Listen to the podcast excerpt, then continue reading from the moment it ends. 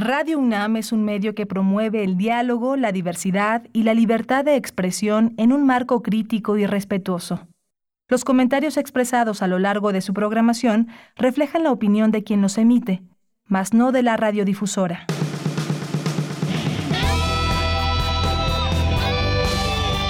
Prisma RU. Relatamos al mundo.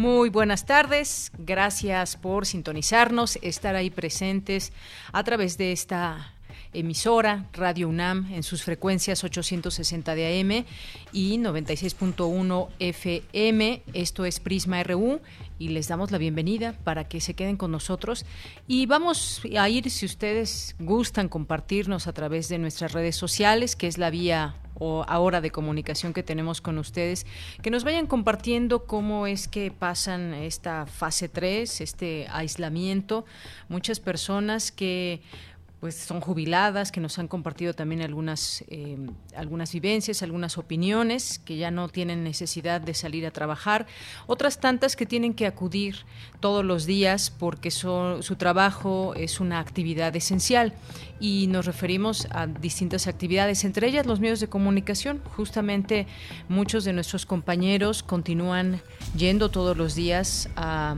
nuestra emisora, a Radio UNAM. Otros tantos hemos tenido la facilidad, la oportunidad de quedarnos en casa y seguir trabajando para todos ustedes.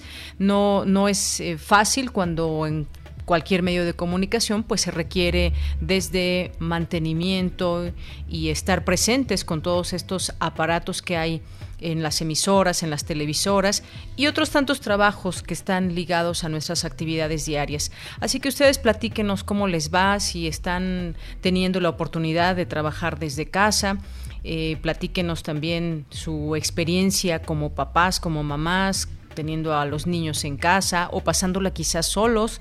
Hay muchas cosas que compartir en todo esto y hay muchas actividades también que se desprenden desde nuestra universidad, que quizás ya muchos de ustedes tuvieron oportunidad de acceder a ellas.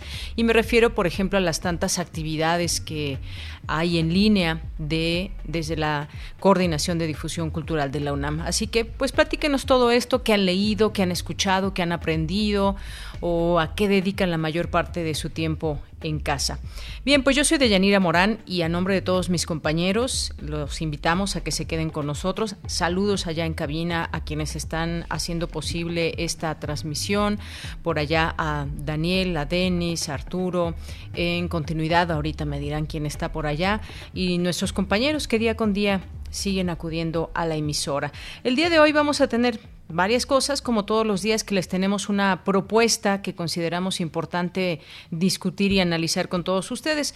Vamos a tener una conversación con el doctor Ángel Díaz Barriga, que es doctor en Pedagogía por la Facultad de Filosofía y Letras de la UNAM, es investigador del Instituto de Investigaciones sobre la Universidad y la Educación de la UNAM y vamos a platicar con él sobre los retos que hay de la educación en tiempos de COVID-19. Como sabemos, hay una planeación para llevar a cabo distintas eh, actividades y clases eh, a través de la televisión. Eh, esto llega a todos los niños que lo requieren. Cómo se va a avanzar en el programa no es lo mismo, pues que ver la televisión a estar presente en un aula con el maestro. Pero cuáles son los retos, cuáles se vuelven las situaciones a resolver más importantes en todo esto. Ya las autoridades de, educación pública han referido que no se va a perder el año escolar sino simplemente se eh, posponen algunas semanas. Luego vamos a platicar también con el doctor Rafael Pérez Taylor, que es doctor en antropología, y vamos a hacer algunas reflexiones con él, reflexiones antropológicas en tiempo de pandemias, las del pasado, ahora la de COVID-19. Vamos a platicar con él desde ese punto de vista antropológico. Y vamos a platicar también en nuestra primera hora con Diego Rabasa, que es editor de Sexto Piso. Hay iniciativas de la editorial Sexto Piso desde el aislamiento. Una opción también es el Facebook Live y otras actividades que ellos nos van a platicar en un momento más. Ya en nuestra segunda hora vamos a tener la sección de sustenta, como todos los miércoles, con Daniel Olivares. En esta ocasión nos va a platicar sobre la eh, pandemia de COVID-19 y el confinamiento humano. ¿Qué implica a la naturaleza, la naturaleza que siempre nos reclama su espacio y toma un respiro con todo esto. Ese va a ser el tema del día de hoy. Vamos a tener también Dulce Conciencia que nos va a platicar sobre la implicación de la COVID-19 en la migración en México y para ello va a entrevistar al doctor Guillermo Castillo Ramírez, académico del Instituto de Geografía. Vamos a tener también en Cultura con Tamara Quirós las actividades de Universo de Letras en la Fiesta del Libro y la Rosa. Recuerden que inicia mañana, así que no se la pierdan y sigan todas las eh, recomendaciones, pero sobre todo ustedes métanse a la página para que encuentren lo que más les pueda gustar y seguirlo en línea. Y también vamos, pues bueno, ya esto es lo que tendremos el día de hoy. Eh, esto y algunas otras cosas más que podamos comentar con ustedes. Recuerden que estamos abiertos a sus comentarios y opiniones. Y desde aquí, relatamos al mundo. Relatamos al mundo. Relatamos al mundo. En este miércoles 22 de abril del año 2020, el turismo es uno de los sectores más vulnerables a las medidas de restricción de actividades derivadas de la COVID-19 por su dependencia de la movilidad de las personas y la interacción bueno, el sector turismo que se ha quedado mucha gente sin trabajo porque no hay no hay dinero que se mueva si la gente no viaja. Un ejemplo es Cancún, Acapulco que no están recibiendo a personas, a vacacionistas y sobre todo quienes trabajan y están ligados al turismo, hay pues algunos planes para remediar esta situación, pero que no no no alcanza a ser lo que normalmente es con estos apoyos que se quedan pues muy cortos con todas las personas que para todas las personas que trabajan en turismo. Investigadores analizan la guía bioética de asignación de recursos de medicina crítica. En materia nacional, el presidente Andrés Manuel López Obrador detalló el plan para atender la crisis económica debido a la emergencia sanitaria por COVID-19 en el país.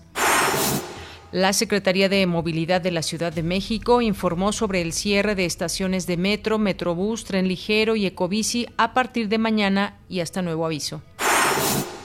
Hidalgo, Colima, Durango, Oaxaca y Querétaro son los estados donde la ciudadanía ha reducido menos su movilidad pese al riesgo de contagiarse de COVID-19, del que ya nos encontramos en fase 3, informó el gobierno federal. Permiten 30 estados del país testamentos de emergencia. El documento tendrá validez de 30 días y se podrá hacer antes de ingresar a un hospital. Notarios mantendrán el 50% de descuento en este servicio durante todo el año. Bueno, pues terrible tener que pensar en tiempos de COVID también en aquellas personas que ingresan a un hospital y por alguna razón no tienen aún su testamento y es prácticamente pues una, una difícil despedida. En materia internacional, el presidente Donald Trump informó que firmará este miércoles el decreto para suspender la migración hacia Estados Unidos, la cual aplicará para los documentos de residencia, green cards y tendrá vigencia de 60 días. El actor, comediante y locutor argentino Marcos Munstock, figura clave de Lelutier, murió hoy a los 77 años. Informó a través de un comunicado el grupo que cambió la historia de la música y el humor en Argentina.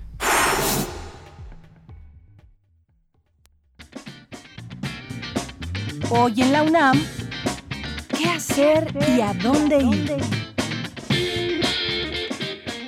La Filmoteca de la UNAM te invita a visitar su sitio web, donde podrás encontrar diversas opciones de consulta, como su archivo vivo, con una muestra de imágenes de la memoria audiovisual de nuestro país. A partir de segmentos rescatados y preservados por la Filmoteca, podrás acercarte a momentos de la vida nacional reflejados en la arquitectura, la moda, la cultura y la representación de una parte de nuestra realidad histórica. Visita el sitio www.filmoteca.unam.mx. El sitio web UNAM en línea te invita a recorrer los distintos museos de nuestra máxima casa de estudios. Podrás conocer los espacios, salas y exposiciones del Museo Universitario Arte Contemporáneo, la Casa Universitaria del Libro, el Centro Cultural Universitario, entre otros. Ingresa al sitio www.unamenlinea.unam.mx y conoce nuestros museos sin salir de casa. Recuerda que todos los días tienes una cita con el programa de televisión La UNAM Responde, donde expertos y especialistas disiparán preguntas y dudas acerca del coronavirus. Aquí encontrarás toda la información actualizada de la COVID-19 a nivel nacional e internacional, así como las medidas que debes tomar para evitar un contagio. Sintoniza hoy y todos los días, en punto de las 14.30 horas y en su repetición a las 18.30 horas, la señal de TV UNAM por el canal 20.1 de televisión abierta. Recuerda, mantente informado y quédate en casa.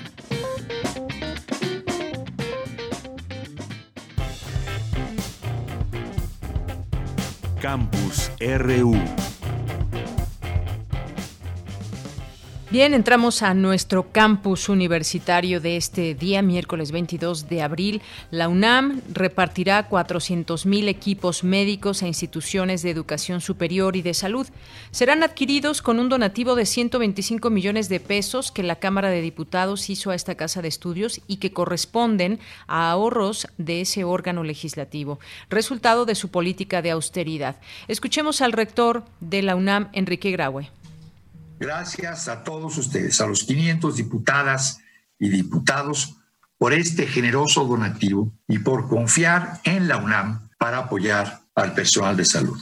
Transformaremos este donativo en cientos de miles de equipos de protección y los dispersaremos con equidad y eficiencia entre las instituciones de educación superior y el sector salud para entregarlos con responsabilidad social y transparencia.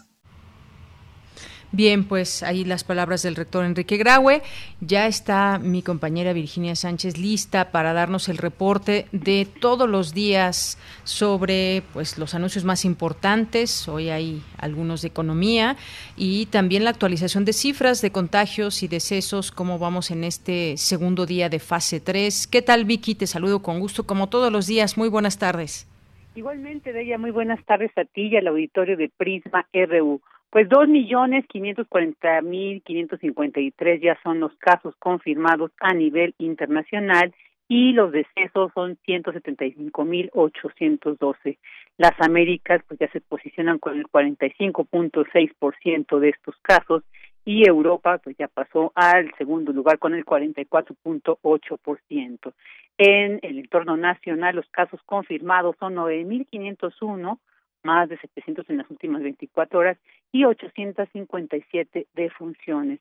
Esta información también es la que pues todas las noches en la conferencia nocturna nos ofrece eh, José Luis Salomía, director general de epidemiología. En tanto, a través de sus redes sociales, Claudia Sheinbaum, jefa de gobierno de la Ciudad de México, donde se registran 2.857 de los casos confirmados, detalló que ante el incremento de personas intubadas que en una semana pasó de 265 a 529, lo cual dijo representa el 35% de la capacidad hospitalaria y esto aunado a la declaratoria oficial de la fase 3 de la pandemia en nuestro país, es decir, la fase de mayor riesgo de contagio, anunció la implementación de cinco medidas para el distanciamiento social y reducir la movilidad, esto con el objetivo de evitar lo más que se pueda la aglomeración de personas, pues es donde se da el mayor número de contagios. Escuchemos cuáles son estas cinco medidas. Uno, a partir del jueves 23 se cerrarán alrededor del 20% de las estaciones del metro, metrobús y tren ligero, que hoy tienen muy poca demanda. Dos, se establecerán medidas en coordinación con el transporte concesionado y RTP para aumentar frecuencias y evitar aglomeración de personas. Tres, se establece como obligatorio, a partir del jueves 23, el hoy no circula para todos los vehículos independientemente de su holograma. De esta medida se excluye a taxistas, transporte de carga y personas con discapacidad. Cuatro, aumentarán las medidas de sanitización de espacio y transporte público. Y cinco, habrá mayor verificación, más exhaustiva de las empresas que no estén cumpliendo con el cierre establecido en la declaratoria de la emergencia sanitaria.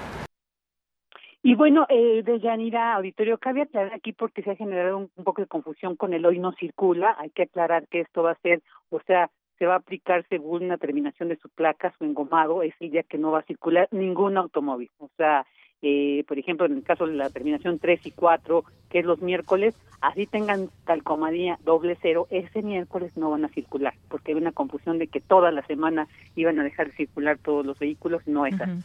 En tanto, también en este sentido, en este tema de la fase 3, pues el subsecretario de Salud, Hugo López Gatel, enfatizó la importancia de esta jornada nacional de sana distancia, pues para en esta fase 3 que ya estamos viviendo, reducir los contagios. Escuchemos.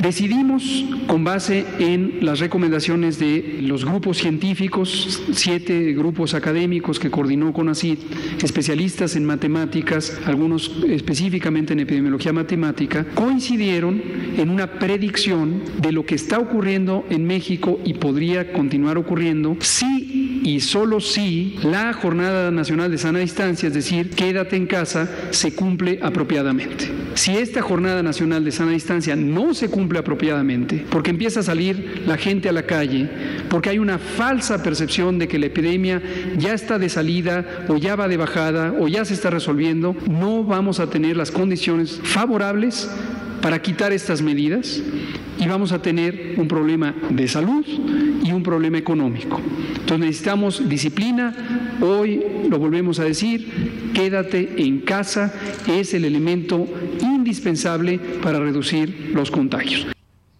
Y bueno, también eh, el día de ayer Ricardo Cortés, director general de promoción de la salud, presentó una nueva herramienta, un chatbot a través de la aplicación de WhatsApp, que con un formato sencillo, accesible y gratuito, pues se busca brindar información y aclarar dudas acerca del COVID-19. Esto pues va a ser a través del número 55 86 33 85 89 o bien buscar en, en las redes pues el código QR para desplegarlo. Este es mi reporte por el día de hoy, Bella. Muchísimas gracias, Vicky, por el mismo. Hasta luego. Hasta luego, muy buenas tardes. Y hay efectivamente un, un anuncio importante de parte de el presidente Andrés Manuel López Obrador. Ya nos comentaba Vicky al respecto de esto. Rápidamente, pues esta serie de 11 medidas de austeridad para enfrentar la crisis económica que la pandemia ha producido y producirá. Eh, rápidamente se los comparto. Uno, no se va a despedir a ningún trabajador, pero no habrá contratación de personal. Se reducirá el salario de los altos funcionarios públicos, subdirectores hasta presidente de la República, hasta de un 25% de manera progresiva. Dos, no se ejercerá el 75% del presupuesto disponible de las partidas de servicios generales eh, y materiales y suministros se cancelan 10 subsecretarías garantizando el empleo el empleo a quienes laboren en las mismas. También hay otro punto que tiene que ver, ahorita le comento, eh, tiene que ver con que se extenderá la suspensión de labores con goce de sueldo a quienes se encuentran en esa situación hasta agosto. Permanecerán cerradas la mitad de las oficinas con excepción a la, de las que atienden de manera directa al público y las esenciales. Cinco, se posponen acciones y gasto de gobierno con excepción de programas prioritarios como las pensiones para adultos mayores, personas con discapacidad, becas para menores de edad, construcción de cine universidades públicas, jóvenes construyendo el futuro, vaya todos estos programas sociales que ya eh, conocemos y que ahora también están en la Constitución. Seis, la Secretaría de Hacienda cumplirá con el pago de participaciones a los estados, el pago de deuda y no se podrá usar recursos de fondos de fideicomisos. Así que, pues bueno, también será interesante ver qué dicen los estados porque se les darán ya sus participaciones. Siete tendrán trato excepcional las Secretarías de Salud, Marina y Defensa Nacional y la Guardia Nacional. Ocho, se aplicará ley de austeridad de manera rigurosa. Nueve, eficiencia, austeridad y honestidad brindarán programas sociales y proyectos prioritarios que aumentarán presupuesto en 622.556 millones. Se crearán 2 millones de empleos, lo cual eh, hará posible proteger al 70% de la población mexicana, sobre todo a los pobres y a la clase media, sin aumentar precio de combustibles ni los impuestos y sin aumentar la deuda. Y 11. Estas medidas aplican a todo el gobierno federal, incluidas las empresas y órganos descentralizados y fideicomisos. El decreto entrará en vigor hoy y cesará en su vigencia el 31 de diciembre de este año. El presidente López Obrador dijo que con ello se demostrará que hay otra forma de enfrentar la crisis. Bueno, pues ahí estas medidas que habremos de ir discutiendo, sobre todo en reacciones, en análisis, en controversias que pudieran suscitarse a raíz de conocer estas medidas. Bien, pues nos vamos ahora con mi compañera Cristina Godínez. Investigadores analizan la guía bioética de asignación de recursos de medicina crítica. Adelante, Cristina. Deyanira, un saludo para ti y para el auditorio de Prisma RU. En esta segunda sesión virtual del Seminario sobre Violencia y Paz de El Colegio de México participó el sociólogo y experto en temas de religión Roberto Blancarte quien expresó que durante una emergencia sanitaria como la que vivimos en la actualidad, las autoridades deben tener una ética de responsabilidad. Tienen que pensar no en términos individuales o de sectores, sino del máximo beneficio para la comunidad. Entonces, el problema es cómo se define ese beneficio. ¿Quién lo define? ¿El médico tratante, por ejemplo? ¿El director del hospital? ¿Un funcionario de salud? Y con qué criterios. Y ahí es donde entramos en toda esta discusión. El problema, hay que recordar, surge cuando los recursos son escasos, lo que obliga no a descartar, porque ese también ha sido, yo creo que ese documento muchos ni lo leyeron, aunque tenía muchos errores, muchos problemas y se estaba en discusión y el error también fue sacar, pero muchos ni lo leyeron y se pensó que se trataba de ver a quién descarta. No se trata de descartar, sino de establecer una prelación un listado de atención prioritaria. En tanto, el doctor Samuel Ponce de León, coordinador del Programa Universitario de Investigación en Salud de la UNAM, dijo que algo muy importante y que se debe incluir en la guía que se presente en los próximos días es la decisión o voluntad del paciente. Yo creo que desafortunadamente, desde luego la situación es extraordinariamente complicada, la va a ser en los hospitales, la va a ser en todos los casos en donde haya que decidir. En la argumentación de la presentación de la guía dicen, no queremos que los médicos sufran al tomar estas decisiones. Bueno, los médicos nos preparamos para tomar estas decisiones en compañía de la familia, en compañía del propio paciente. Llama la atención que una guía con estas características no se tome el tiempo de proponer, preguntarle al paciente cuando llega qué quiere de su hospitalización. ¿Quiere entrar en una unidad de cuidados intensivos? ¿Quiere ser resucitado si llega a un extremo de gravedad y, tiene un paro cardíaco? No se considera la guía.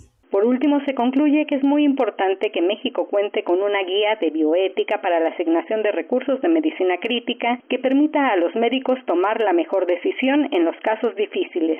Deyanira, este es mi reporte. Buenas tardes. Pues todo un tema. Muchísimas gracias, Cristina Godínez. Queremos escuchar tu voz. Nuestro teléfono en cabina es 55 36 43 39. Porque tu opinión es importante, síguenos en nuestras redes sociales, en Facebook como Prisma RU y en Twitter como arroba PrismaRU. Bien, y ahora de la bioética, vayámonos, perdón, a la educación. Ya está en la línea telefónica Ángel Díaz Barriga, que es doctor en Pedagogía por la Facultad de Filosofía y Letras de la UNAM e investigador del Instituto de Investigaciones sobre la Universidad y la Educación de la UNAM. ¿Qué tal, eh, doctor, maestro Ángel Díaz Barriga? ¿Cómo está? Muy buenas tardes. Deyanira, estoy muy bien, buenas tardes. Un saludo a ti y a tu audiencia. Muchas gracias, eh, doctor. Pues iniciemos con este tema también de la educación muy importante, porque la pandemia pues nos deja un enorme reto también a la educación ahora virtual en estos momentos. El regreso a clases que se anuncia para el 1 de junio, si otra cosa no sucede, si es que no hay algún otro anuncio, se regresaría a clases y desde el 17 de mayo en los municipios que estén libres de riesgo, que ya también se darían a conocer, y el calendario escolar se aplazará para concluirlo el 17 de julio. Esos son los anuncios de la SEP. Hoy en día, en tiempos de COVID-19, ¿cuáles son los grandes retos de la educación, doctor? Ah, mira, yo quisiera empezar con los grandes retos de la educación y después ver si alcanzamos a tocar esto que a mí me parece un mito, que es la educación virtual. Pero, ¿cuáles son los grandes retos? Yo pienso que hoy estamos ante la necesidad de repensar qué significa la escuela y qué significa el aula. Eh, los estudiantes e incluso algunos maestros cuando se dijo se van a adelantar vacaciones, lo tomaron con gusto. Hoy, si tú recibes por correo, te ves en la red, lo que comentan estudiantes es se sienten desesperados. Y se sienten desesperados porque sencillamente este, no saben cómo colocarse o dónde colocarse ante la ausencia de lo que da la escuela. Porque la escuela pareciera, y esto es un poco lo que las autoridades nos quieren como enfatizar, sobre todo ahora que abrieron esto que llaman educación en línea, es la escuela debe cumplir el currículo. Y honestamente yo pienso que tendríamos que pensar que la función, sobre todo de la escuela preescolar y primaria, no debería ser tanto cumplir el currículum, aunque esto escandalice a algunos de mis colegas, este, sino ayudar al niño a su desarrollo, que es otra cosa completamente diferente. Este, podemos ayudar al niño, e, esa sería como la pregunta. ¿Podemos ayudar al niño a que entienda los problemas y temas significativos que le están rodeando? Yo no entiendo, y esto me tiene un poco preocupado, porque he visto dos o tres clases en línea y dos o tres clases en televisión. O sea, sí están apegadas al currículo. Sí me parece que en vez de estar el maestro frente a una sala de clases, está frente a una pantalla o frente a un monitor de televisor. Pero yo no sé si están frente a la realidad de los alumnos. Este, los maestros mexicanos saben trabajar por, proyectos, saben construir proyectos. Mm, para la audiencia yo diría, proyecto es darle al alumno o pedirle al alumno que trabaje en torno a un tema. ¿Cuál es el proyecto que tienen hoy los alumnos de primaria e incluso de secundaria frente a sí. Es algo que se llama pandemia y COVID. Y frente a este proyecto que se llama pandemia y COVID, hay muchas formas de idear estrategias para que los alumnos de primero y segundo, los de cuarto y quinto, los de quinto y sexto, los de primero de secundaria, etcétera, puedan hacer aproximaciones a qué temas de aritmética o de matemáticas pueden utilizar para acercarse al tema de la pandemia, qué temas de historia, qué temas de ciencias, qué temas de lectura. No sé si me explico. Sí, sí se explica, doctor. hacemos una escuela totalmente lejana a la realidad del niño, eh, como si fuéramos una especie de proyecto psicótico de educación. El niño está viviendo una cosa, o el adolescente, y nosotros queremos que reproduzca lo que dice el libro de texto, como ayer dijo el secretario de Educación. Me parece un total absurdo, que me disculpen, me parece un total absurdo. Hoy podríamos tener un gran proyecto educativo, trabajando por proyectos, pero con una diferencia. Hoy le podríamos decir al niño que en el caso de que sea hijo único, bueno, que haga un proyecto en compañía de alguno de los adultos que tenga a su alrededor.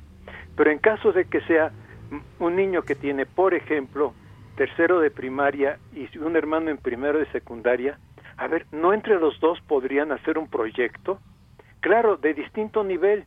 El niño de tercero de primaria probablemente aporte dibujos, probablemente aporte ciertos niveles de análisis de lectura. El niño de secundaria puede bajar otra información. El niño de primaria puede este, acercarse a temas más de imágenes sobre el tema del COVID, el COVID, etcétera. O sea, yo pienso que tendríamos mucha capacidad de innovación si recuperamos la idea de que la escuela debe, en primer lugar, responder a las condiciones del entorno que tiene el sujeto de la educación. y no tanto nuestro reto es, es que si no cumplimos el currículo, ¿qué va a pasar? Por favor, todos los maestros sabemos que muchas veces los alumnos que llegan de segundo, de tercero porque pasaron el segundo o al primero de secundaria porque terminaron la primaria, traen lagunas. Entonces, ya el reto cuando esto vuelva a su normalidad será ver cómo enfrentamos las lagunas. Pero ahorita preocuparnos porque terminen los libros de texto, porque terminen el currículo, me parece un total absurdo. Y, si voy entendiendo ahora yo a, usted, doctor, tiene que ver con involucrar más a todo este estudiantado en esta situación extraordinaria que estamos viviendo, digo, sin decir nombres de escuelas ni cómo están llevando a cabo el desarrollo de su currículum escolar y, demás, pero de pronto me parece que están siendo muy rígidos en todo esto. Y una cosa es lo que vemos en la televisión y otra también la planeación que están haciendo desde las distintas escuelas, también eh, las escuelas privadas por ejemplo, cómo, cómo involucran o no a estos estudiantes. Parece ser que la pandemia está por allá y el estudio está por aquí y no nos involucramos y ya ellos se informarán de la manera en que puedan o como les digan sus papás y entonces se quedan pues solamente como si fuese un intento de estar en el aula, porque además los tiempos son mucho más cortos, ¿no? Porque es imposible, o sea, yo en la mañana traté de seguir una clase en televisión y francamente a los 20 minutos uno ya está aburrido. Porque no es igual para un maestro que está interactuando con 40 niños frente, siempre está Juanito que está gritando, María que está distraída, Pedrito que está con otra cosa. No sé si me explico. Sí, sí. Entonces el maestro siempre está interactuando. En televisión no se interactúa. La televisión es un medio frío. Y el Internet podría permitir la interacción, pero estaba viendo el informe de la del Foro Consultivo Científico y Tecnológico, el CONACYT, este, él plantea que en hogares con computadora conectada a red en México hay menos de 8 millones. Por eso digo que es un mito ahorita pensar en educación digital.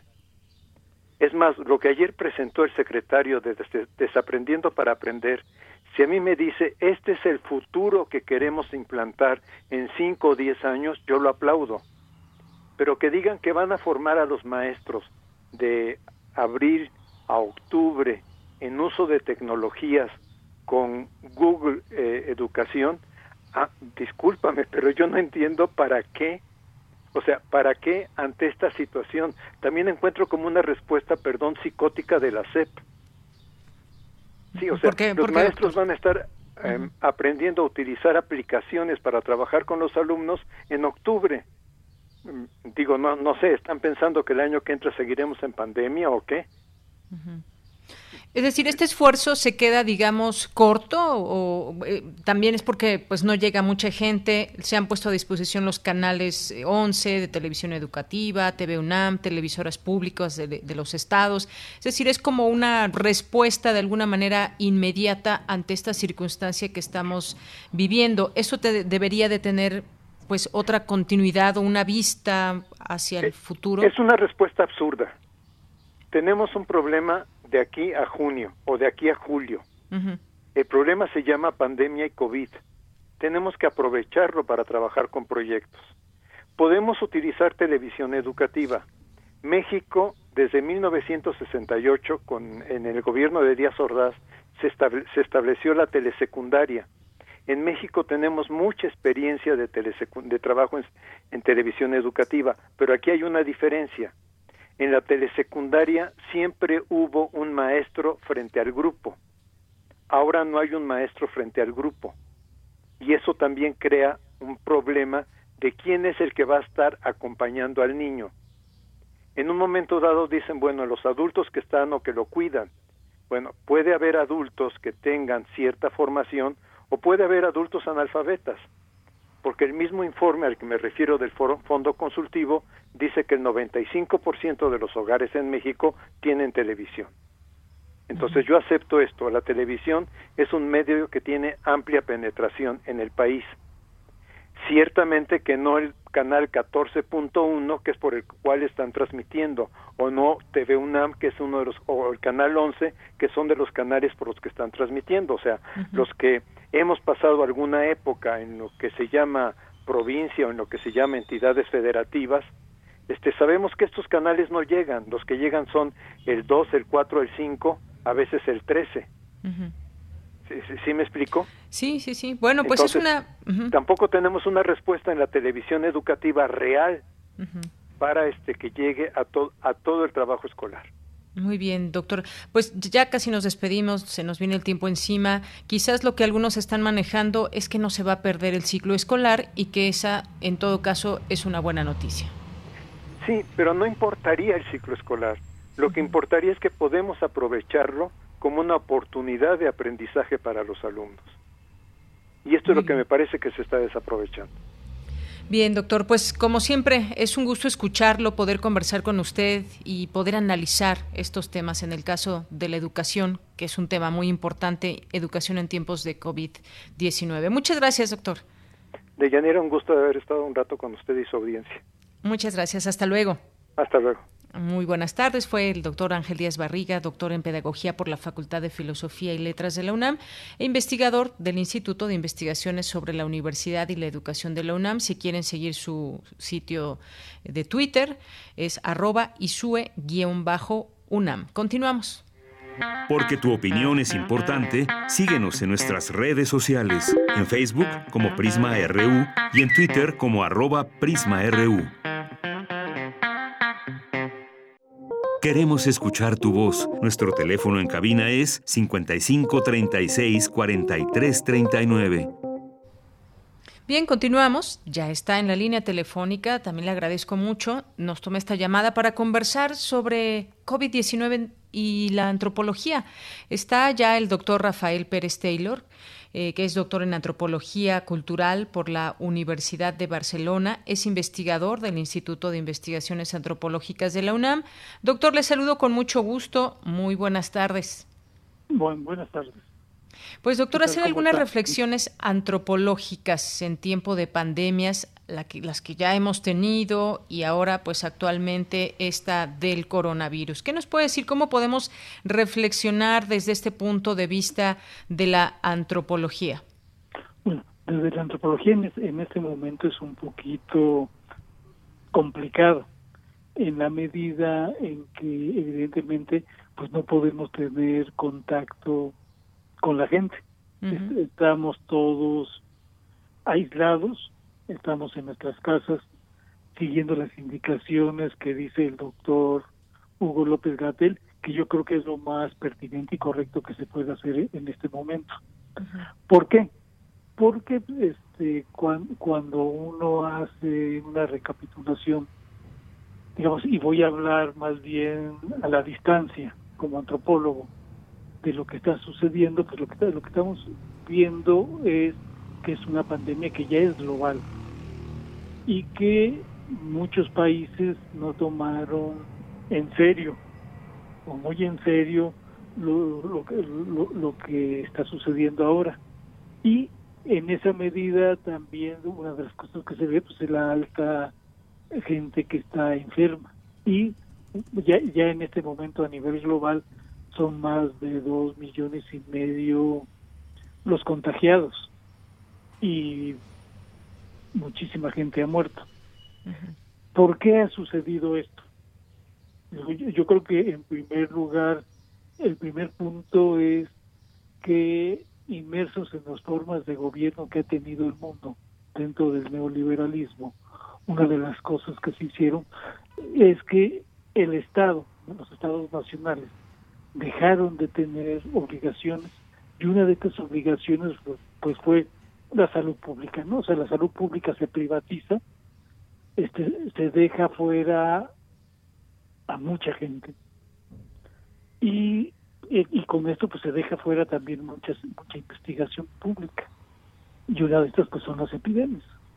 Al quedar todo esto fuera de, de contexto, pues, vemos las consecuencias, ¿no? Hacía unas, unas semanas atrás el presidente de Francia decía que empezaba el, que el mundo se tenía que replantear cómo volver a retomar este la salud pública como algo que tiene que ser parte de las estrategias del gobierno.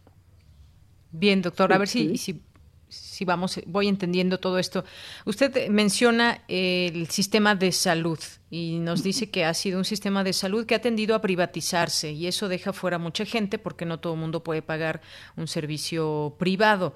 Desde ese punto de vista antropológico, eh, ¿ha sido un error y si esto es parte del neoliberalismo, otra palabra también que usted mencionó. Sí, claro. O sea, el neoliberalismo lo que ha, hecho fue privatizar todo y, empezó con la salud pública. otra medida que ha tenido de, estas privatizaciones es la educación. O sea, al privatizar la educación también la va dejando a mucha gente fuera. Y, esto crea un, vínculo, ¿no? y, lo vemos porque en este momento, cuando el, Estado neoliberal, ¿qué, ¿qué es lo que hizo en los últimos años? Quitar materias de la, de, digamos, de la currícula de las escuelas, como el civismo, la misma, la ética, la lógica, todo eso, las ciencias sociales empezaron a, a decrecer y todo esto pues evidentemente va en demérito de la educación social ¿por qué? Y esto lo, lo, lo, lo, estamos viendo aquí en México, ¿no? O sea, la agresión a los médicos, a las enfermeras, hasta algunos hospitales, cuando la gente dice que si llega gente enferma ahí van a quemar el hospital, que esto sucedió en Morelos, sí. por ejemplo. Todo esto, digamos, lo que nos está diciendo es como, hay, digamos, al privatizar la educación y quitar muchas materias de las currículas, pues la ignorancia se hace presente, ¿no? Y, una, y es una gran ignorancia de lo que implica este, este, esta educación. Y por el otro lado, digamos, hay una buena cantidad de informadores públicos metidos en las empresas, que por ejemplo lo que decía el, otro día el señor de de TV Azteca, ¿no? De que no había que hacerle ningún caso a este al doctor Gatel. al doctor Gatel. Y dices, o sea, ¿en qué mentalidad cabe que alguien pueda decir una tontería de ese tamaño, no? Pues sí, en la mentalidad tal vez de un empresario que siente afectados sus intereses, ¿no? Sí, claro, pero el, digamos, el gobierno está velando por el, interés de las mayorías. O sea, en, en, este caso es lo que está haciendo. Lo, que está tratando de proteger es la salud pública de todos los ciudadanos de este país. Y gentes como estas y de, muchos periódicos y de muchos medios de comunicación privados atentan contra eso. ¿Por qué? Porque lo que ellos quieren es, a ellos no les interesa el país, no les interesa este la gente, les interesa únicamente sus ganancias Exactamente. No, importa a cuánta gente tengamos que sacrificar. ¿Y por qué no importa? Porque si, si, hay muchísimos decesos, podrán criticar al gobierno para que renuncie. Eh, doctor, en ese sentido, por lo que usted nos, nos está platicando, ¿el neoliberalismo ve las personas como un número y no como personas? No, pues nunca son personas. Nunca son personas. ni siquiera son números, ¿eh? Son entidades que pueden ser explotadas, cuya vida no vale nada. Y esto lo vemos, o sea, las empresas que siguen manteniendo a su gente trabajando o a los que cerraron las empresas y corrieron a su personal y no les pagan, ahí, digamos, esa es una muestra palpable de cómo ven estos dueños de las empresas a las personas que trabajan los ven como, o sea, es, ni siquiera los ven como, como seres humanos, ¿no? Porque a ellos no les interesa nada. Y, esto es en función de qué, porque, porque ellos lo que están midiendo, digamos, cada año, todas las empresas lo que crean es un presupuesto de lo que deben ganar a finales de año. Y por, y por darte un ejemplo, sí, yo tenemos uno y decimos, debo ganar 10, pero a partir de cuatro ya es ganancia. Pero como ellos dicen tengo que ganar 10 y no me puedo quedar en cuatro, ya con cuatro tienen unas ganancias fabulosas, ¿no? Y entonces eso es lo que se, es, es, esa es su ganancia óptima. O sea, el coste al que debe llegar no importa, ¿no? O sea, a quién tengo que sacrificar, este, tampoco es este no, no es importante. Bien, doctor, en este sentido, perdón, termine, doctor. Sí, no, Es que mm, ahorita además este, me, estaba acordando de una una de, experiencia de, declaración de, una estoy leyendo ahorita en estos días Ambrose Bierce y, y, y, una cosa que me llamó la, la atención es que decía que, que es un criptómano y él la definía como un ladrón rico, por ejemplo. Y esto es bien significativo. Hay que tener en cuenta que esto él lo escribió a finales del siglo XIX, ¿no? Entonces es, digamos, y, eso, digamos, eso es el, el, liberalismo, ¿no? Y hoy, doctor, si pasamos esta reflexión que usted está haciendo de lo que ha sido el neoliberalismo de unos años a la fecha en México, situados situado el país en una en un ámbito global con respecto a la COVID-19, ¿qué resta hacer a México en este sentido? También, ¿qué nos vamos a plantear después de esto o qué deberíamos plantearnos para el sistema de salud? Bueno, yo, yo creo que lo primero que nos tenemos, voy a empezar por el final, lo primero que nos tenemos que fijar es algo que ya se ha estado diciendo mucho, que lo ha estado diciendo el doctor López Gatel. O sea, hay que recuperar todo lo que no hicieron los gobiernos anteriores. O sea, la salud en este país tiene que ser pública y gratuita y de, y de una gran calidad para que abarque absolutamente, sobre todo hay que tener en cuenta que hay más o menos 50 millones de gente en ese país que no, no, no tienen absolutamente nada, ¿no? Ya a esas personas son las que les, tiene que llegar y les tiene que llegar la educación. Y para eso tiene que haber un proyecto de nación en donde se privilegie a todos los mexicanos y no a una minoría, ¿no? ¿Cree que está en marcha un proyecto así o no? Mm, yo creo que sí, muy incipiente, porque este, pues hay muchísimos problemas para lograr eso, sobre todo pues la corrupción y la impunidad que han existido los últimos todo el siglo XX, una buena parte del siglo XX y lo que va de este siglo, ¿no? Es como decir si hoy en este momento, bueno, no, y me refiero al tiempo actual, eh, formar un futuro posible desde hoy mejor que es el que ha vivido en el pasado, tomando en cuenta el derecho a la salud que sea universal realmente, dar ese viraje y dejar atrás el neoliberalismo para que surja otra cosa, ¿es el momento? Yo creo que sí es el momento, porque además es un derecho a la vida, ¿no? y es un, de, es, un derecho, es un derecho fundamental de la vida y de los seres humanos, tener una, una calidad de vida que les permita tener un mundo que, que no sea agresivo, ¿no?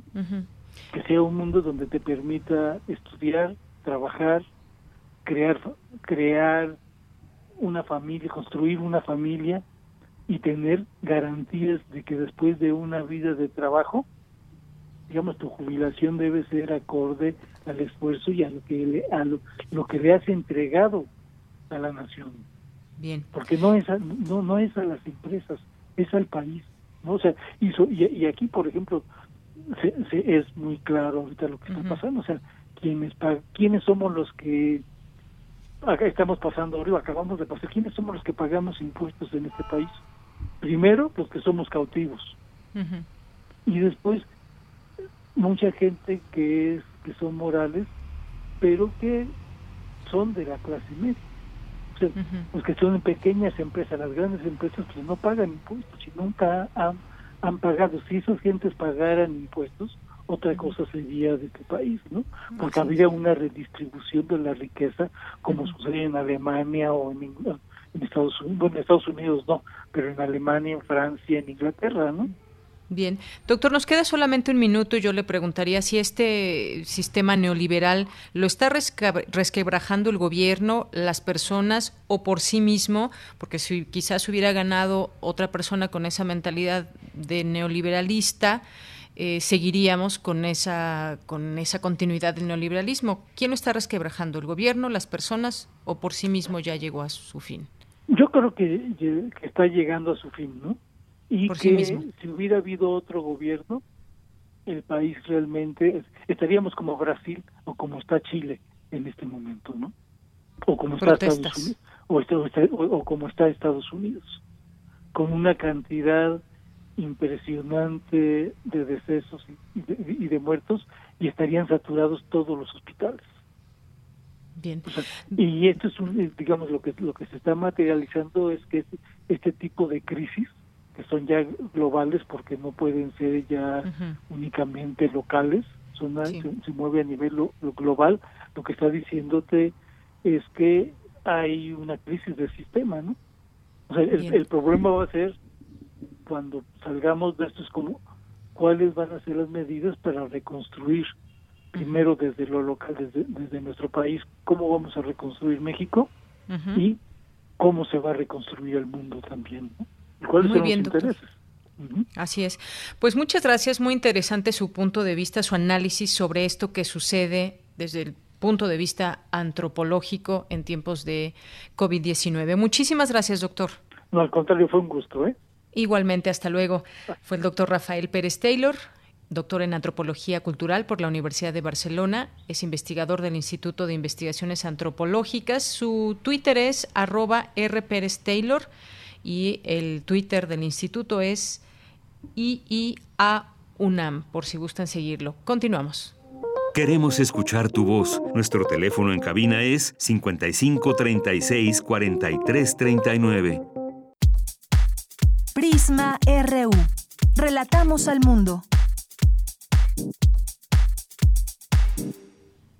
Bien, pues ya doy la bienvenida a este espacio a Diego Rabasa, que es editor en sexto piso arroba de Rabasa, lo pueden seguir a través de Twitter. ¿Cómo estás, Diego? Muy buenas tardes. Hola, Daniela, buenas tardes, gracias por la oportunidad. Pues sí, platícanos iniciativas de la editorial Sexto Piso desde el aislamiento, qué opciones hay, cuéntanos.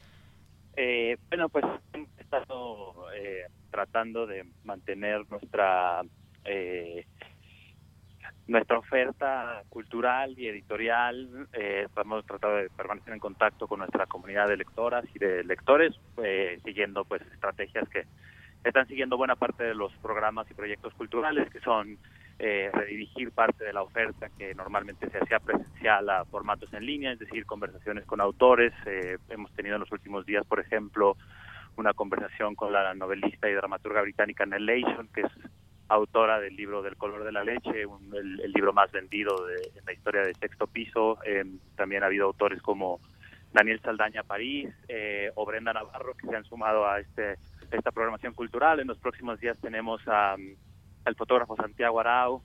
Eh, en estas, en estas interacciones con los con las lectores y con los lectores a través de programas de, plataformas como Facebook Live o Zoom pero también hemos tratado de ampliar un poco la oferta cultural que ofrecemos a través de lecturas, por ejemplo, traducciones de textos eh, de, filósofos y pensadores seminales como Jojo Agamben o como eh, Slavoj Žižek eh, o como el narrador israelí Edgar Keret, eh, que hemos puesto a circular en nuestras redes sociales y también en, en, en nuestra página de internet.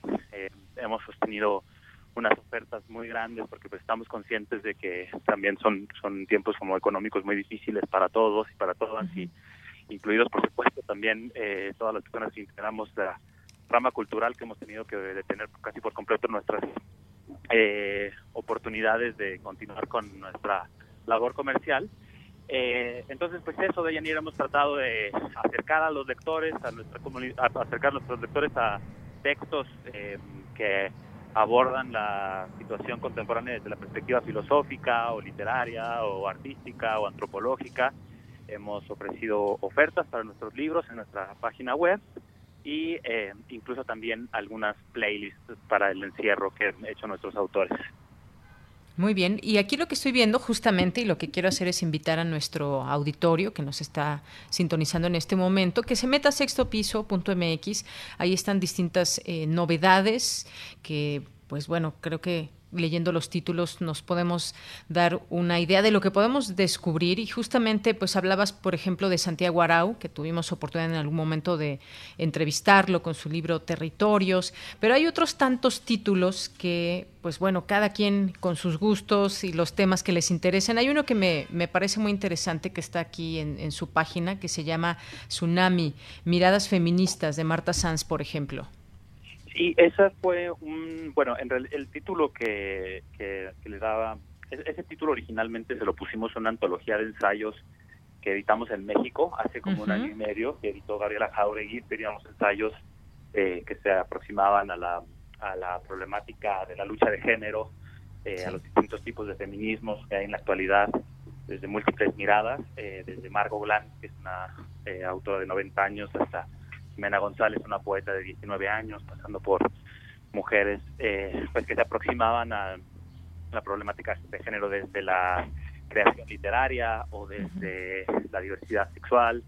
Eh, y después hicimos este, emulamos este ejercicio en España y lo compiló la narradora española Marta Sánchez. Entonces este volumen que estás viendo tú ahorita en la página es la versión española de ese ejercicio que hicimos en México hace un año y medio. Y bueno, como dices, ahí una oferta literaria que va desde libros infantiles, como este libro pop-up que hicimos con Pepe Gordon, eh, el libro que ya mencionaste, Santiago Arau, que por cierto quiero aprovechar que es parte de, de la oferta cultural que estamos poniendo, eh, que estamos promocionando, incluye un recorrido virtual de la exposición que hizo Santiago en el Colegio de San Ildefonso, que exposición que está actualmente montada, pero bueno, que por razones obvias no se puede visitar, pero eh, el Colegio de San Ildefonso organizó un recorrido virtual, pues bueno, eh, parte de nuestro encuentro con eh, para leer en el encierro incluye, por ejemplo, este tipo de, de, programación, ¿no? Este recorrido virtual de Santiago.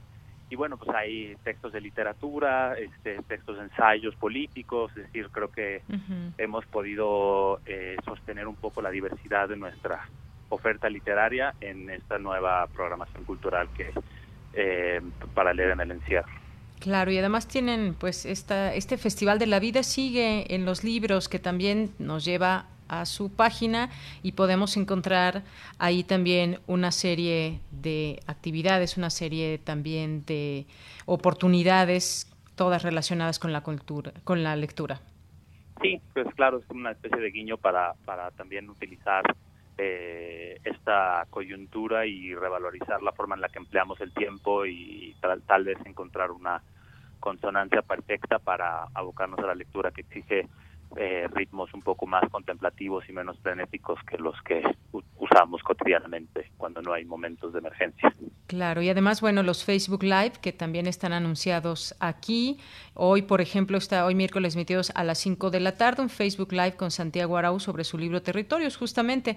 Y aquí pueden ir viendo pues esas, esos Facebook Live que, que se pone a disposición de la gente para pues estar también de alguna manera interactuando con los autores. Pues muchas gracias, Diego. ¿Algo que desees agregar? No, gracias a ti por el espacio y bueno, pues, constantemente estamos actualizando nuestras redes sociales, eh, los artículos, las playlists, los este, recorridos virtuales en, en, este, para exposiciones y también las ofertas que tenemos de nuestro catálogo. Entonces, invitarlas, invitarlos a que estén en contacto con nosotros a través de nuestras redes sociales porque tenemos una programación eh, en constante evolución. Muy bien. Pues Diego Rabasa, muchas gracias por estar con nosotros aquí en Prisma RU de Radio UNAM. Gracias a ti. Hasta luego. Hasta luego, buenas tardes. Muy buenas tardes, Diego Rabasa, editor de esta editorial independiente Sexto Piso.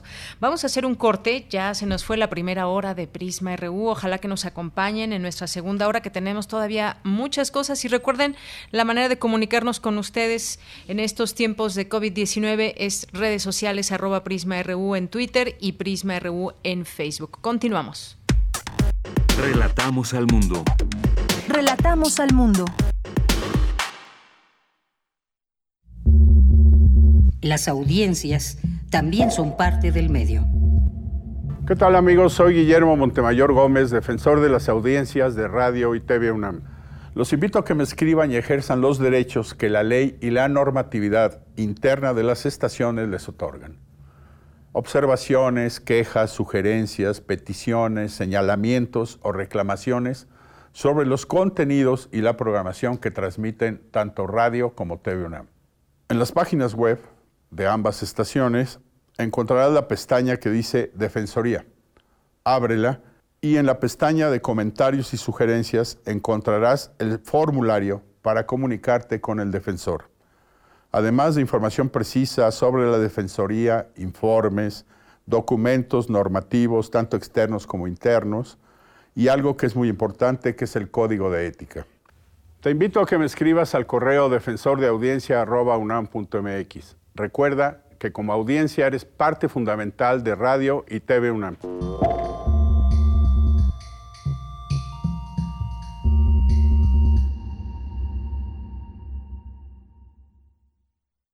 Para proteger la salud de todas las personas y siguiendo las recomendaciones de las autoridades sanitarias, los módulos del INE suspenderán su servicio hasta nuevo aviso. Nuestros módulos atienden diariamente decenas de miles de ciudadanas y ciudadanos a lo largo y ancho del país, por lo que de esta forma evitaremos que sean un punto de contagio del nuevo coronavirus. Encuentra más información en INE.mx. Para protegernos, contamos todas, contamos todos. INE.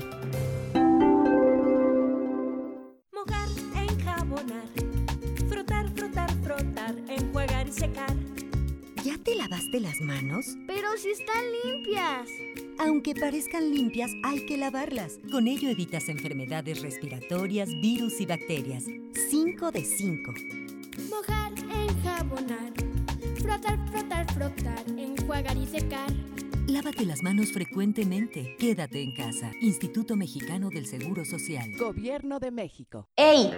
El coronavirus se quiere meter con nuestros abuelitos. Tenemos que hacer todo lo necesario para cuidarlos y que ellos no tengan que salir de casa. Llevarles el mandado, sus medicinas y que no les falte nada. Y si vas a ayudarles, usa cubrebocas, lava y desinfecta tus manos y mantén distancia. Pero si no es necesario, no los visites. Llámales por teléfono, infórmales y diles lo mucho que los quieres. Al coronavirus lo vencemos juntos, pero no revueltos.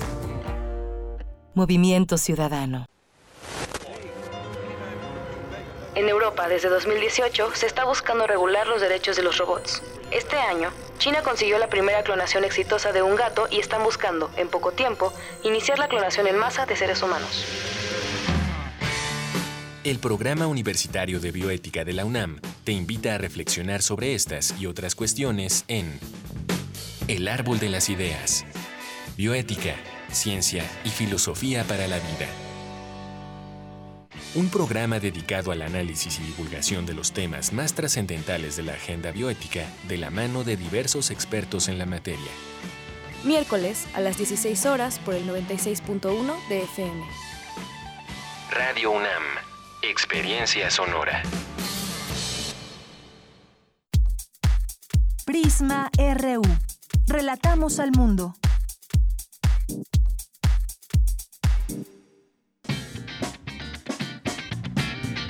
Mañana en la UNAM, ¿qué hacer y a dónde ir? La UNAM te invita a estar bien informado en este periodo de contingencia sanitaria. Por ello, ha creado el sitio virtual de la Comisión Universitaria para la Atención de la Emergencia Coronavirus, donde podrás encontrar recomendaciones, noticias, comunicados oficiales, infografías y otros materiales de difusión sobre la COVID-19. Ingresa al sitio oficial COVID-19 comisionunam.unamglobal.com. Recuerda, mantente informado y quédate en casa.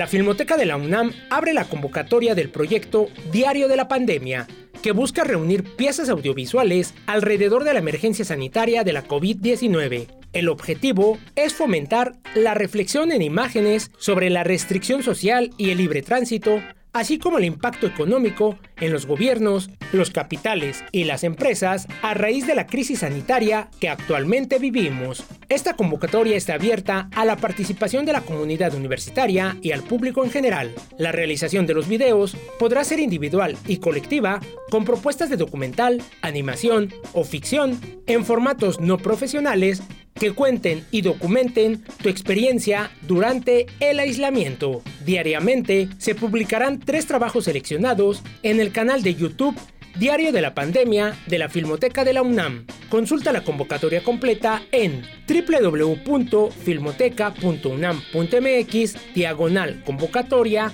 diagonal diario de la pandemia.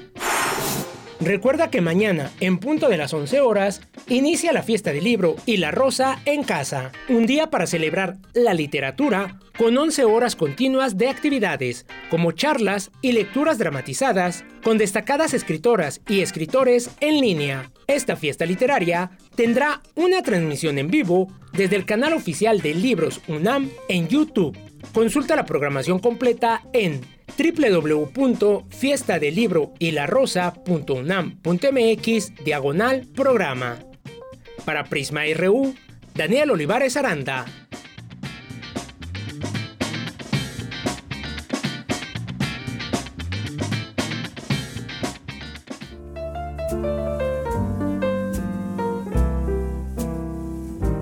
Comunidad resiliente.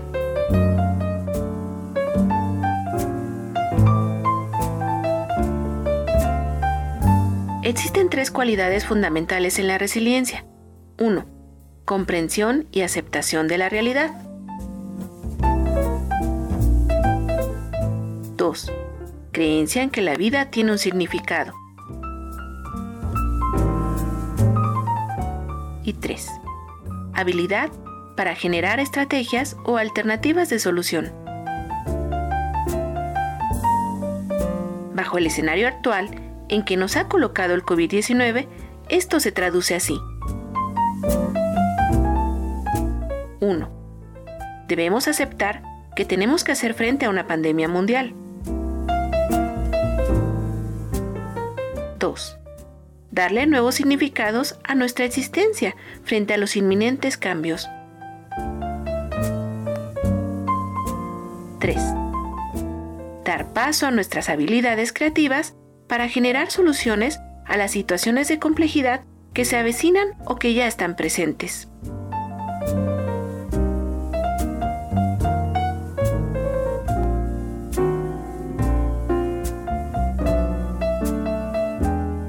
Doctora Carla Salazar Cerna.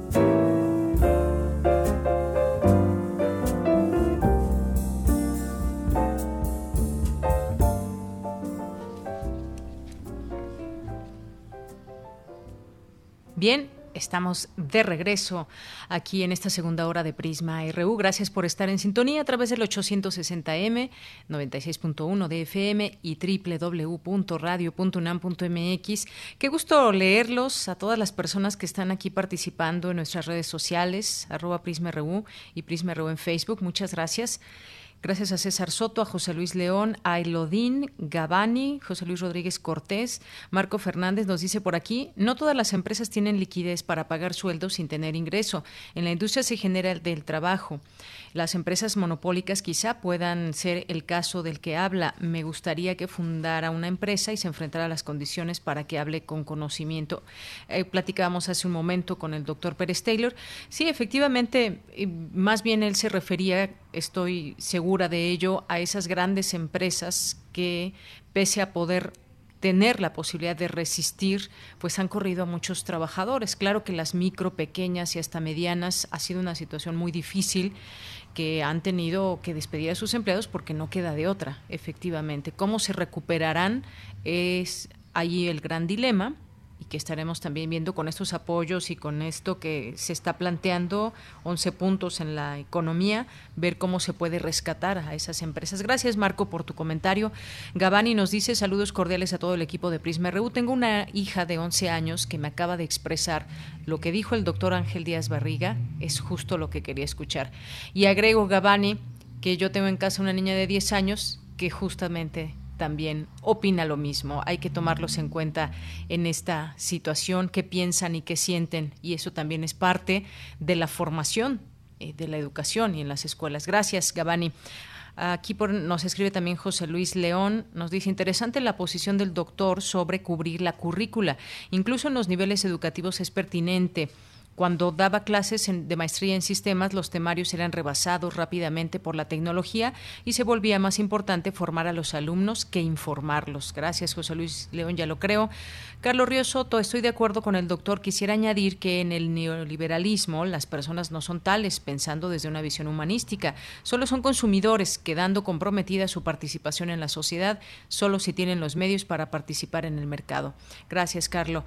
Em, también nos escribe aquí Ángel Cruz y nos dice totalmente de acuerdo con el doctor Ángel Díaz Barriga. Aferrarse a cubrir el programa de estudios es un error. Si en condiciones normales los estudiantes llegan con lagunas de aprendizaje, en las condiciones actuales va a ser peor y todo por lograr la gran hazaña de no perder el ciclo escolar. Gracias, Ángel, por este comentario. Kiki Angelares también, César Soto nos dice, el método de enseñanza de aprendizaje basado en proyectos se ha utilizado hace bastante tiempo e incluso a nivel de licenciatura, no es novedad, requiere asistencia de un tercero. El conocimiento lo construye el propio alumno. Gracias. Román Hernández nos dice, excelente tarde, el comentario sobre la educación me parece muy acertado. acertado. Yo apoyo a mi hija, nieta, a entender lo que pasa ella en forma recurrente menciona lo del virus y yo lo uso para jalar su interés a aprender. Gracias, Román. Gracias a Rooster Water que nos dice el señor Ángel eh, sin duda sabe de lo que está hablando, lo piensa. Un gusto escuchar a alguien así. Gracias por tu comentario.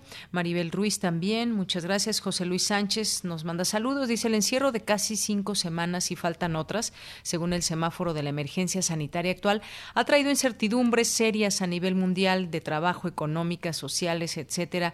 Volveremos a nuestra abulia de antes urge solucionar el cambio climático. Gracias, José Luis, por tu comentario. Juan Jaso López nos manda saludos, muchas gracias. Esteban Rodríguez también. Eh, Temis Maya, nuestros amigos del ISUE UNAM, sigan esta cuenta también.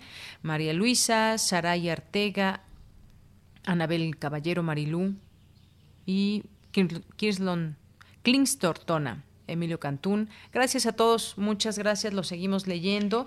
Vamos a continuar. También algo que hace rato nos, nos nuestra compañera Vicky nos comentaba es acerca del hoy no circula y bueno, pues solamente decirles que se suma el Estado de México a esta aplicación de hoy no circula homologado, ya lo dio a conocer su gobernador y anunció la aplicación del hoy no circula en la zona metropolitana del Valle de México. Bien, pues continuamos, vámonos ahora a la información con Cindy Pérez Ramírez. El turismo es uno de los sectores más vulnerables a las medidas de restricción de actividades derivadas de la COVID por su dependencia a la movilidad de las personas y la interacción. Adelante, Cindy.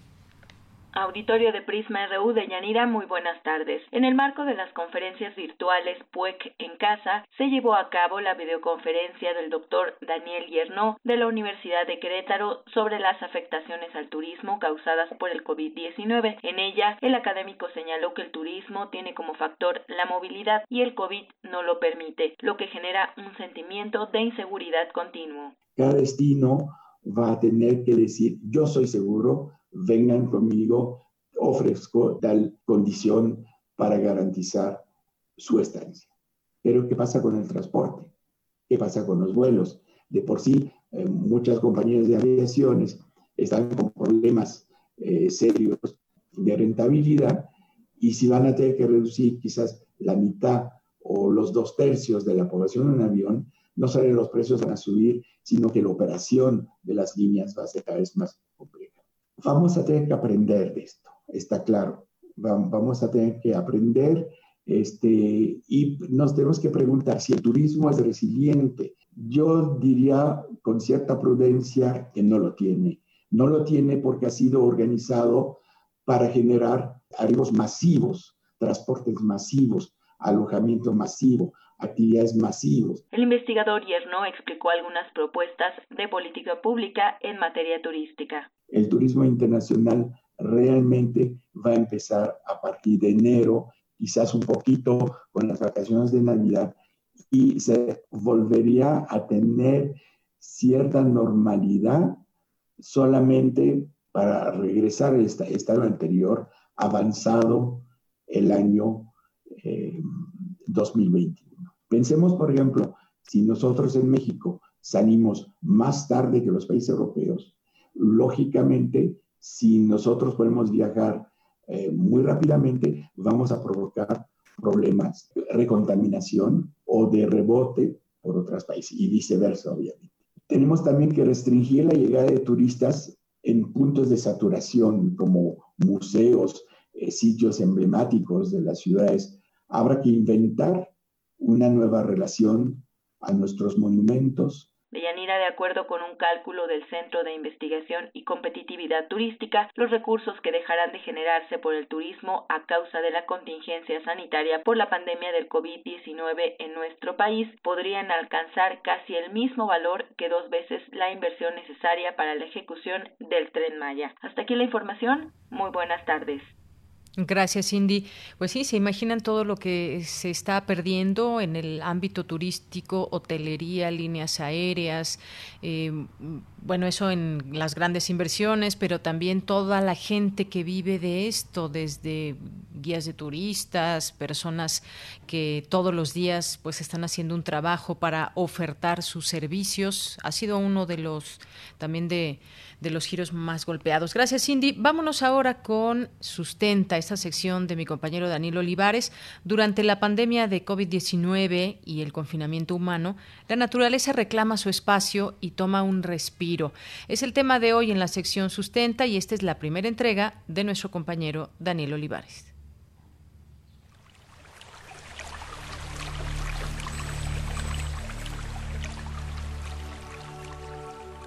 Sustenta. Sustenta.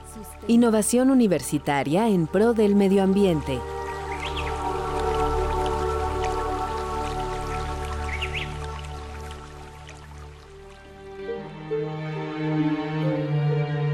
El planeta, el principal beneficiado del coronavirus.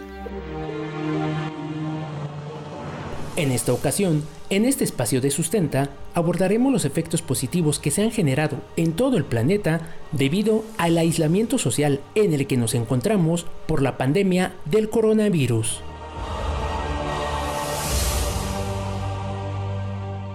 Los primeros síntomas de una nueva enfermedad respiratoria se detectaron en el mes de diciembre del 2019 en Wuhan, China. Este virus comenzó a propagarse de manera casi inmediata por todo el país incluso cruzando fronteras. La Organización Mundial de la Salud declaró el 30 de enero de 2020 la existencia de un riesgo de salud pública de interés internacional. Para el 11 de marzo, determinó que la enfermedad se consideraba ya una pandemia por la alta cantidad de personas infectadas. 118.000 y 4.290 muertes alrededor del mundo. Ante la rápida propagación del COVID-19 en el planeta, los gobiernos de diversos países, orientados por la Organización Mundial de la Salud, implementaron medidas de restricción como el confinamiento humano para evitar el contagio entre sus habitantes. Estas acciones han provocado otros efectos positivos. En días pasados, la NASA y la Agencia Espacial Europea publicaron imágenes satelitales de China e Italia dos de los países que han registrado más contagios por COVID-19, que los orilló a realizar aislamientos sociales obligatorios para sus habitantes. En las imágenes se observa una reducción dramática de las emisiones de dióxido de nitrógeno emitido por vehículos, plantas de energía e instalaciones industriales en las principales ciudades de China e Italia entre enero y marzo.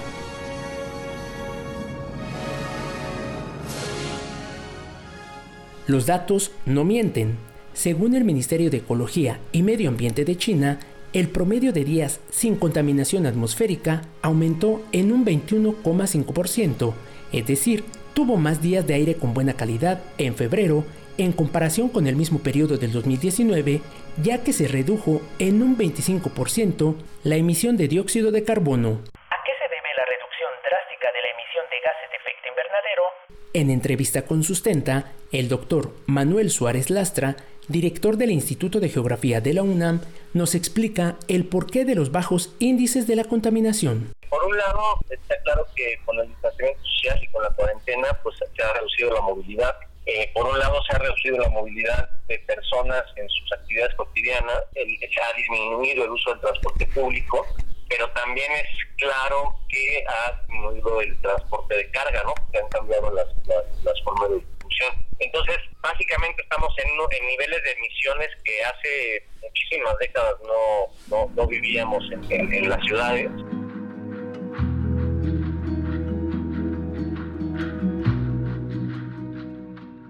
La naturaleza reclama su espacio y toma un respiro.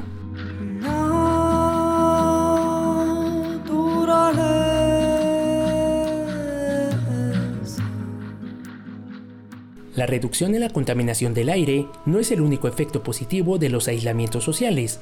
En diversos medios de comunicación, así como en las redes sociales, se han difundido imágenes de animales paseando en lugares poco comunes o en aquellos donde ya no era normal observarlos. Ciervos, pumas, pavos reales, cabras, zorro y diversas aves, entre otros animales, se han observado en las calles de las grandes ciudades como Barcelona, Tokio, Madrid y Santiago de Chile. En Italia, peces y cisnes han vuelto a disfrutar de los canales de Venecia, donde además el agua se ha vuelto más cristalina debido a la disminución de turistas.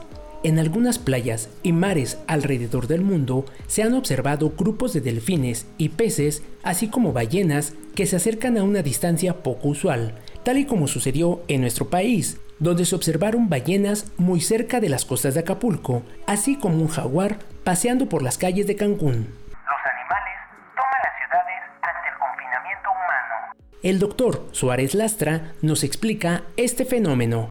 Una de las cosas que están viendo los ecólogos y los biólogos es cómo las poblaciones, tanto de la vegetación como la fauna, están de alguna manera regresando a una normalidad eh, que no está ahí precisamente por la presión de la actividad del ser humano. Yo creo que también por otro lado en la forma en la que estamos socializando vamos a aprender mucho de qué cosas sí necesitan eh, que nos transportemos y qué cosas no lo necesitan, por ejemplo.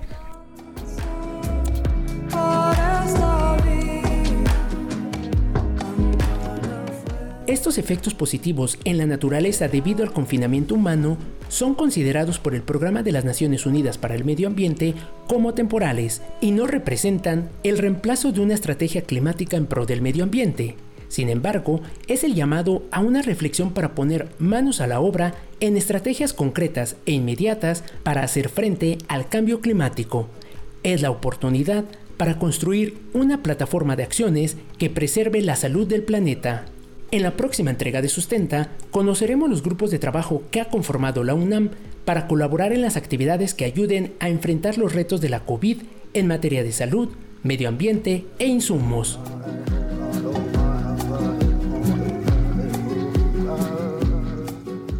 Para Radio UNAM, Daniel Olivares Aranda.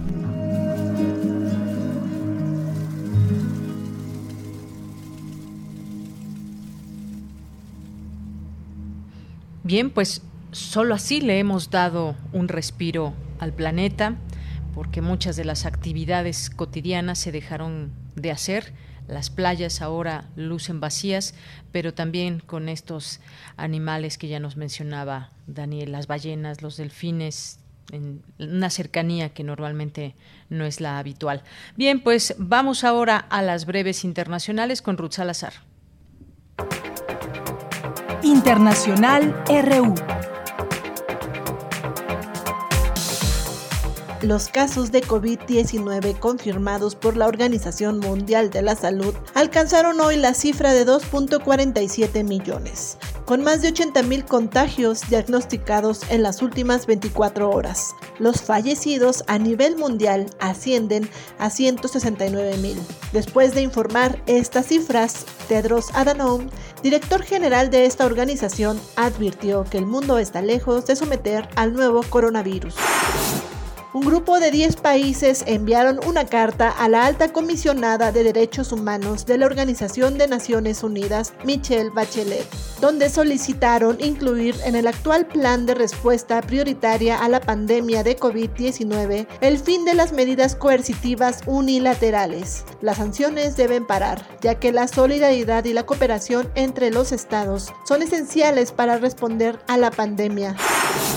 Los precios del petróleo empezaron a recuperarse este miércoles, luego de caer en un terreno negativo ante la falta de demanda y los excesos de inventario, debido al freno de la economía mundial por la pandemia. El presidente de Estados Unidos, Donald Trump, informó este miércoles que ordenó a los militares estadounidenses atacar y destruir cualquier embarcación iraní que se acerque de manera peligrosa a barcos de su país. En el mundo hay alrededor de 1.600 millones de musulmanes. Para todos ellos, mañana comienza el mes más especial del año, el Ramadán, que coincide con la fecha en la que Mahoma recibió la primera revelación del Corán. Este 2020 será radicalmente distinto, sin visitas familiares ni rezos masivos en las mezquitas. La activista sueca Greta Thunberg se sumó hoy a los pedidos de un esfuerzo combinado para combatir la pandemia de coronavirus y la crisis climática en el 50 aniversario del Día Mundial de la Tierra. Por su parte, el secretario general de la ONU, Antonio Guterres, instó a los gobiernos a usar sus respuestas económicas a la pandemia para combatir la emergencia aún más profunda del cambio climático.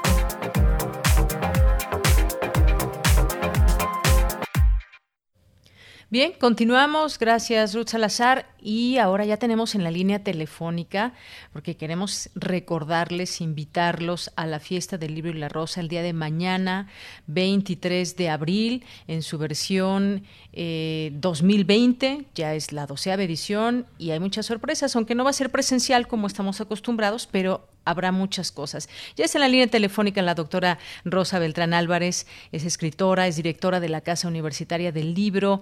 ¿Qué tal, Rosa? ¿Cómo estás? Muy buenas Hola, tardes. Pues, como se dice ahora, muy bien en lo que cabe. Así es. Y en donde cabemos, que son espacios quizás en los que nos movemos ahora, distinto a lo cotidiano. Muy distinto y que nos obliga a vivir vidas que no sospechábamos que podríamos vivir. A veces no nos damos tiempo para leer, para pensar, para meditar, para ir con más calma. Y no estoy minimizando el enorme problema que estamos viviendo, sino que estoy diciendo que, eh, querrámoslo o no, este alto que se ha planteado en todo el mundo nos lleva a la literatura, necesariamente nos lleva al arte en general, y a la literatura, algunos de nosotros en particular, y nos hace ver cómo de verdad sin arte no podríamos sobrevivir. Sin arte y sin cultura estaríamos perdidos como especie. Eh, realmente es lo que nos hace estar más cerca del sentido de la vida y sentirnos muy cerca también de otros, ¿no? Eh, para, para quienes estamos en la UNAM, en el área de literatura, es eh, un privilegio enorme y también un reto eh, intentar llevar a cabo esta fiesta del libro y la rosa en su decimosegunda edición, como bien dijiste, 12 años son muchos años, eh, ahora en línea. Y es formidable pensar que vamos a contar con la conversación en vivo, con material estrictamente original de los invitados e invitadas, de los que se ha hablado ya mucho también en otros noticieros, y por eso yo aquí quiero centrarme concretamente en 10 autoras. eh, porque estas autoras nos van a compartir cuáles son los libros que las ayudan a sobrevivir. Eh, lecturas para sobrevivir, le pusimos a este programa preparado desde Cazul, ellas se grabaron y cada una dice por qué, eh, digamos, por ejemplo, el caso de Ana María Gómez, Guadalupe Dueñas la hace sobrevivir eh, esta cuarentena haciendo las preguntas que a ella le interesan. Eh, ¿Por qué, por ejemplo, a Beatriz Rivas, Los Errantes de Olga Torcaspic la ayuda? ¿Por qué a Julia Santibáñez leer poesía es lo que la acompaña y, y se va a referir específicamente a poemas de Ramón López Velarde? ¿Por qué a Kira Galván es, en cambio, volver a los clásicos antiguos como Gilgamesh que se hacen preguntas sobre la muerte en este poema babilonio de hace tantos años que tienen que ver con las preguntas que nos rondan ahora también. ¿Por qué a Mónica Larín eh, le impresiona temporada de huracanes de Fernanda Melchor? ¿Por qué esta novela estilo, este dejarse llevar por el torrente de palabras que Fernanda Melchor construye, la hace sentir otro tipo de música, una música que la acompaña. Ah, Mónica Maristain nos comparte también su lectura de Todo Arde, de Nuria Barrios, y además nos la descubre. Yo Eh, francamente no la conocía y, es una autora que ahora eh, necesito buscar. Eh, Paola Tinoco habla del último espejo de Erika Mergün, que tampoco lo conozco y también se me antoja muchísimo. Eh, por otra parte, tenemos también el comentario de Verónica Ortiz, donde habita el olvido, que son uh, es el, el, título del libro de poemas de Luis Cernuda y nos hace la lectura de algunos de esos poemas. Eh, y Ethel Krause va a comentar a tres uh, autoras del siglo XX de distintas generaciones. Va a hablar de Minotauromaquia, uh -huh, de Tita la Valencia. ahora multicitada obra de Tita Valencia, y me da mucho gusto que ahora estas escritoras que estaban olvidadas empiecen a circular en boca de todos. Nos habla también de Rumbo al Exilio Final de Bárbara Jacobs y de Tarantela, una autora de una eh, una novela de una autora más joven que se llama Abril Castillo. Es decir, eh, a lo largo de todo el día, puesto que vamos a empezar a las 11 de la mañana y terminar a las 10 de la noche, se van a ir intercalando estos videos con recomendaciones de escritoras sobre otros autores que a ellas las ayudan a llevar a cabo estas lecturas para sobrevivir. Muy bien, pues eso será parte también de lo que podemos encontrar a partir de mañana en la fiesta del libro y la rosa. Esta es la propuesta que se hace también desde la Casa Universitaria del Libro, un lugar que también ya extrañamos. En su momento podremos tener la oportunidad de volver a acudir a este bello lugar, Rosa Beltrán, pero por lo pronto, pues esas son las actividades a las que se suman también y escuchar a estas mujeres y también que nosotros podamos compartir esas lecturas que nos van acompañando. Decías tú que pues este alto nos lleva a la literatura y si bien nos aleja de la cercanía física de las personas, pero nos puede, si queremos, eh, acercarnos también de más, acercarnos a las personas también, no físicamente, pero también a otros escenarios, a otros países, a otros mundos, justamente a través de la lectura. Sí, las historias son viajes que nos ayudan en efecto a viajar a ir a esos espacios uh -huh. como tú te has referido en las um, redes en todas las direcciones que tenemos en Cazul de Twitter, de Facebook, etcétera, hacemos recorridos virtuales y contamos las historias de esta casa extraordinaria a lo largo de muchos años, porque es eh, una casa a la que le tocó ser testigo, por ejemplo, del cierre de la iglesia de la Sagrada Familia en la época de los cristeros, le tocó pertenecer a una familia que tuvo una historia bastante trágica, no la voy a decir ahora, por supuesto, pero y van a contar historias originales que estoy segura que no conocían. Claro que sí. Además de, bueno, pues sus cursos y talleres que también ahí Exacto. se llevan a cabo. Pues Qué gusto platicar que se están contigo. llevando a cabo de forma virtual, esto también, ¿no? Con la fiebre de los contenidos en línea, eh, es sorprendente la manera en que quienes nos visitan se han sumado a los talleres, a los seminarios, a los cursos. Es eh, hay una avidez enorme por estar en el mundo, aunque sea a través de estas pantallas, y es algo que no habíamos vivido, ¿no? El nivel de participación que hay del otro lado. Contenidos virtuales se ofrecen, pero esta posibilidad de interacción creo que la UNAM fue pionera y, y sigue siendo ahora de los espacios más eh, nutridos que, que, que ofrecen esta posibilidad de conversación. Claro que sí, como hemos dicho aquí en varias ocasiones, la UNAM sigue trabajando y las propuestas ahí están para que la gente pueda aprovecharlas y pueda disfrutarlas. Rosa Beltrán, un gusto platicar contigo. Ay, también contigo y con todo el auditorio. A cuidarse. Un abrazo. A cuidarse. Virtual. Claro que sí, nos vemos mañana por ahí virtualmente en claro. la fiesta del libro y la rosa. Gracias, hasta luego. Hasta luego, muy buenas tardes. Rosa Beltrán Álvarez es escritora y directora de la Casa Universitaria del Libro de la UNAM y además decirlo, muchos de nuestros radioescuchas justamente pues son parte de estas actividades, de estos cursos, de estos talleres. Les mandamos muchos saludos, siempre están ahí atentos y dispuestos a aprender y a ser parte de toda esta comunidad universitaria. Así que también les mandamos a ustedes muchos saludos y como ya dijo la doctora Rosa Beltrán, siguen actividades en línea, así que hay que aprovecharlas. Continuamos. Relatamos al mundo. Relatamos al mundo.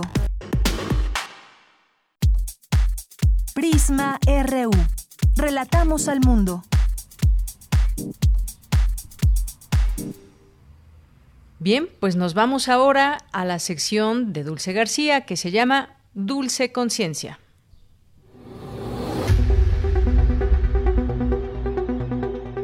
Dulce Conciencia. Ciencia. En Prisma. Muy buenas tardes al público de Prisma RU. Los saludo con mucho gusto. En esta ocasión, en Dulce Conciencia, vamos a hablar sobre las implicaciones del COVID-19 en los procesos de migración en México. ¿Qué significa la migración para la contingencia? Sabemos que los migrantes no pueden quedarse en casa, así que habría que ver si tienen acceso a servicios de salud, por ejemplo. Las ciencias sociales y las geográficas nos explicarán su situación frente al COVID-19. Los invito a escuchar la siguiente información.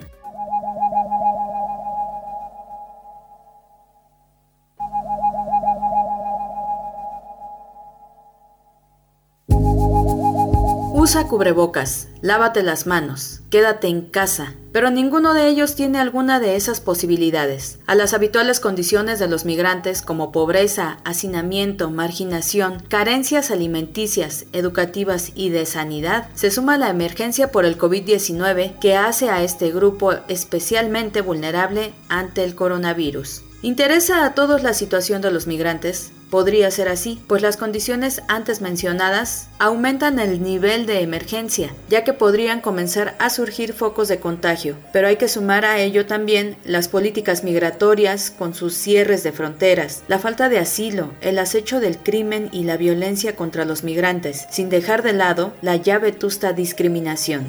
Y este escenario no es exclusivo de México, ocurre en Estados Unidos, Grecia, Alemania y en otras partes del mundo.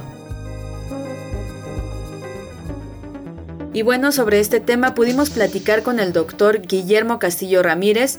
Él es investigador del Departamento de Geografía Social del Instituto de Geografía de la UNAM. Desde 2006 sus trabajos de investigación se han enfocado en grupos indígenas del sur y noroeste de México.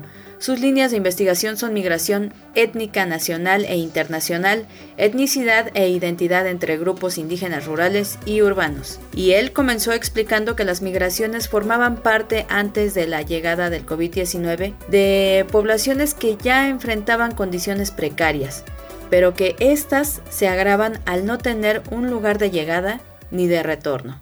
Sobre todo pensando en los migrantes centroamericanos en tránsito por México, que son ahora los más visibles, ¿no? Estos migrantes, eh, esta migración es una migración muy vieja, tiene varias décadas y ha tenido distintos orígenes y causas en distintos momentos del tiempo, desde, desde los, los procesos de conflicto y de contrainsurgencia en Centroamérica, en El Salvador, por ejemplo, este, a finales del siglo pasado, o posteriormente con el incremento de la pobreza y el incremento de la inseguridad en, casos como Honduras, ¿no? El mismo Salvador y Guatemala, que también tuvo un proceso de, de contrainsurgencia bastante fuerte, bueno, de terrorismo de Estado en el caso de Guatemala, ¿no? Entonces, eh, en este contexto lo que encontramos es que muchos de los grupos que apoyaban a, estos, a, la población migrante en tránsito habían dado un apoyo muy solidario y aquí hay una gama muy amplia. Están desde los desde las organizaciones promigrantes vinculadas a derechos humanos. Entonces, bueno, lo que encontramos es que a raíz de las caravanas, esta serie de grupos se ven prácticamente rebasados en términos de que hay demasiados migrantes, ¿no? Y en el después cuando acontece lo de la pandemia, lo que encontramos es que estos migrantes que llegan a estos lugares, albergues, casas de migrantes, desayunadores, comedores, se encuentran en condiciones de, de hacinamiento que los vuelven francamente vulnerables sobre todo de las características del virus, que se propaga rápidamente, que se necesita distanciamiento social y que justamente lo que una de las de las grandes carencias de la de la situación de los migrantes es que no pueden tener estas condiciones de aislamiento social. Si tú, por ejemplo, encuentras a un hondureño, un salvadoreño que está viviendo en condiciones muy eh, precarias físicamente, por ejemplo, que tiene algún padecimiento de vías respiratorias porque no es no es el, el clima que está acostumbrado, porque era eh, porque todavía hay un poco de, temperaturas bajas, por ejemplo, en, Tijuana o en alguna de las fronteras, y encuentras que él tiene, por ejemplo, alguna situación de vías respiratorias, evidentemente esto se vuelve un riesgo. Y estamos hablando de gente que lleva meses en condiciones de vida bastante precarias, entonces no sería raro que hubiera ya una serie de padecimientos previos. Doctor, ¿qué pasa con la evolución de la pandemia tomando en cuenta que los sitios donde se pueden refugiar los migrantes están ya sobrepasados? Y aquí lo que tenemos que entender es que esta gente sale porque no tiene de otra, o sea, habría que caracterizarlos como migrantes forzados, porque salen por motivos que están más allá de, sus, de su voluntad, ¿no? En el contexto de las condiciones de los albergues, lo que encontramos son situaciones en las cuales es, eh, si se da un brote, si se da un contagio, se pueden volver focos muy, muy peligrosos por la contigüidad, ¿no? Porque hay demasiada gente concentrada en un solo lugar. Ahora, aquí hay que decir varias cosas. La primera es, mucha de la población migrante entra dentro de un grupo de edad que supuestamente no es tan, eh, que no se vería tan afectado por, por el virus, ¿no? Pensemos que son hombres jóvenes en edad laboral, entre 15 y 18 años y hasta los 40 más. Ese es el grueso, no quiere decir que sean los únicos. Pero también tenemos, eh, sobre todo a raíz de las caravanas, grupos de población muy, muy vulnerables. Estamos pensando en, por ejemplo, en, mujeres embarazadas. Eh, y como sabemos, las mujeres embarazadas ahora son una de la población claramente en riesgo por, el, por la cuestión del, de las alteraciones al sistema inmunológico eh, relacionadas con el embarazo y la gestación, ¿no? También eh, las que los migrantes que pudieran tener alguna enfermedad vinculada a las comorbilidades del COVID, por ejemplo, eh, los que tuvieran diabetes, por ejemplo, o que tuvieran hipertensión. Ahora, recordemos además que las condiciones de vida y de, y de trayectoria migratoria de ellos son muy precarias y que a veces come cuando puede, a veces no, duerme cuando puede, duerme cuando no, o sea, y esto obviamente también hace que sean eh, susceptibles de, de otro tipo de, de padecimientos, ¿no? Doctor Guillermo Castillo, ¿qué se puede hacer para atender la situación de los migrantes eh, que carecen de servicios de salud y que no pueden, por ejemplo, quedarse en casa o lavarse las manos varias veces al día? Identificar que ya hay varios nodos, que son varios sitios específicos, que, que son eventuales eh, focos rojos, ¿no? Que pueden ser eh, nodos de contagio importantes. Estos son varios albergues, varias casas de migrantes, por esto que te comentaba que están rebasados. Entonces, la idea sería generar una estrategia para eh, poder generar otros lugares de residencia temporal ¿no? de estos de estos migrantes donde puedan estar mientras acontece la pandemia, pero claro que tuvieran acceso también a salud y alimentación. Para esto se necesitaría una estrategia bastante importante.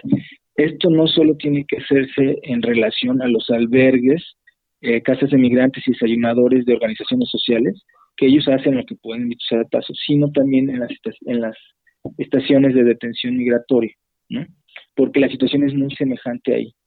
Entonces, lo que urge es generar una estrategia, una serie de iniciativas en donde se puedan distribuir en una serie de sitios en donde se garantice, por ejemplo, eso, el acceso a agua corriente y lavado de manos, el acceso a gel, el acceso a algún tipo de servicio de salud y sobre todo la certeza de que se tiene el proceso de distanciamiento social. Y aquí ha pasado una cosa bastante desafortunada. Si ya de por sí los migrantes estaban muy afectados por los discursos racistas, por el cierre de fronteras y por la criminalización, esto corre el riesgo de acentuarse. Por ejemplo, los trámites de petición de asilo en Estados Unidos y acá también, por, por obvias razones de la contingencia, se han suspendido. Entonces, lo que acontece es que están también en una especie de limbo los migrantes. Este, pero sin duda, lo que se tiene que hacer es garantizar esta serie de condiciones que, entre, que se están tratando de generar para toda la población. Y una, una cosa que sí quisiera aclarar es que las organizaciones sociales hacen todo lo que pueden hacer. O sea, cuando digo que están rebasadas es una situación muy dramática porque este, son gente de muy buena voluntad, muchos de ellos, con, con una larga trayectoria de solidaridad y que ahorita están siendo rebasados por estas situaciones, ¿no?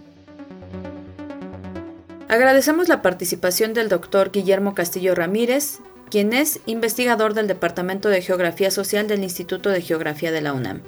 Los invito a seguirme en mis redes sociales como Dulce García en Facebook y arroba Dulce García 007 en Twitter. Y finalmente los dejo con la siguiente frase. Buenas tardes. Tienes una cita con un científico. La investigación de las enfermedades ha avanzado tanto que cada vez es más difícil encontrar a alguien que esté completamente sano. Aldous Huxley. Bien, pues gracias a Dulce Conciencia y su sección. Continuamos. Relatamos al mundo. Relatamos al mundo. Porque tu opinión es importante, síguenos en nuestras redes sociales, en Facebook como Prisma RU y en Twitter como arroba PrismaRU.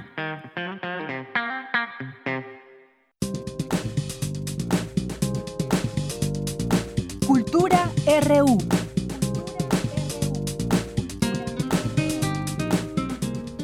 Bien, pues saludamos allá en cabina a Tamara Quiroz. ¿Qué tal, Tamara? Muy buenas tardes. Yanira, muy buenas tardes, es un gusto saludarte. Sí, adelante Tamara. Hola Deyanira, ¿ya me escuchas? En un momentito más la escucharemos. Bueno, Deyanira. Adelante.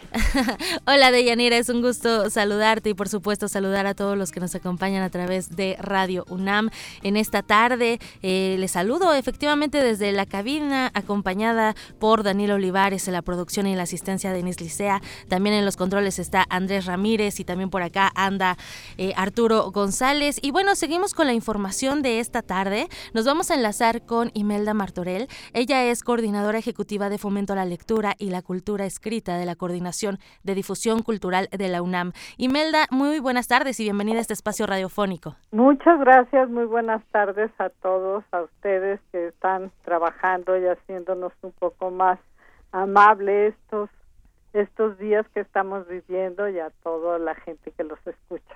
Así es, Imelda, pues sí, eh, no, no podemos eh, parar y en medio de estos tiempos por los que atravesamos de esta pandemia, siempre hay, siempre hay opciones de resistencia, Imelda. Una de ellas, pues, es la lectura. En los últimos días hemos encontrado un remanso en la literatura y me gustaría que, que nos platicaras, que le, les compartieras a toda la gente que nos está escuchando en esta tarde cómo han adaptado las formas de comunicación desde el Sistema Universitario de Lectura, Universo de Letras y también, por supuesto, desde la Cátedra José Emilio Pacheco. Bueno, pues sí, realmente hemos empezado a trabajar de otras maneras muy diferentes. Eh, a partir de que inició todo esto hace casi cuatro semanas, eh, empezamos a generar talleres en línea en la plataforma de Universo de Letras. Estamos este, dando alrededor de entre dos y tres talleres por semana, más uno en la plataforma de la cátedra eh, de lectura José Emilio Pacheco. Entonces hemos estado tratando de acercar, son talleres muy fáciles de seguir en una plataforma muy sencilla en donde se comparten lecturas, escrituras, eh, comentarios, o sea, eh, hablamos de microficción, de la importancia de lo inapropiado en los cuentos para niños, eh, eh, de las heroínas en tiempos de violencia, en fin, hay una diversidad de temas que vamos abordando semana, semana a semana. esto es en las plataformas, ¿no? La cátedra la cátedra José Emilio Pacheco inició esta semana su primer taller con Samuel Larson, eh, que realmente eh, ha sido increíble la respuesta que hemos tenido de, del público, de la gente.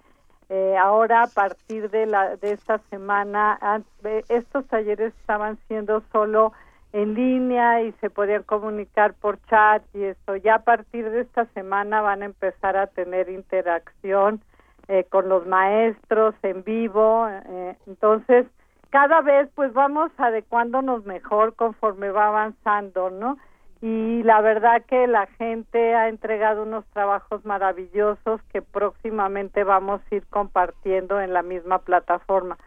Por otro lado, pues hemos estado compartiendo en redes sociales de Universo de Letras eh, narraciones orales para todo público, pero sobre todo para niños. Tenemos un programa que se llama eh, Tejedores de Historias, en donde narradores orales cuentan cuentos eh, generalmente son los fines de semana, ahora los, nos están enviando los videos con estos cuentos y estamos subiendo tres días a la semana en redes sociales, miércoles, sábados y domingos. Y eh, también eh, los abuelos lectores y cuentacuentos, que es otro programa que también llevamos dentro de este, dentro de Universo de Letras. los abuelos nos están mandando eh, lecturas en voz alta que también estamos compartiendo en redes sociales.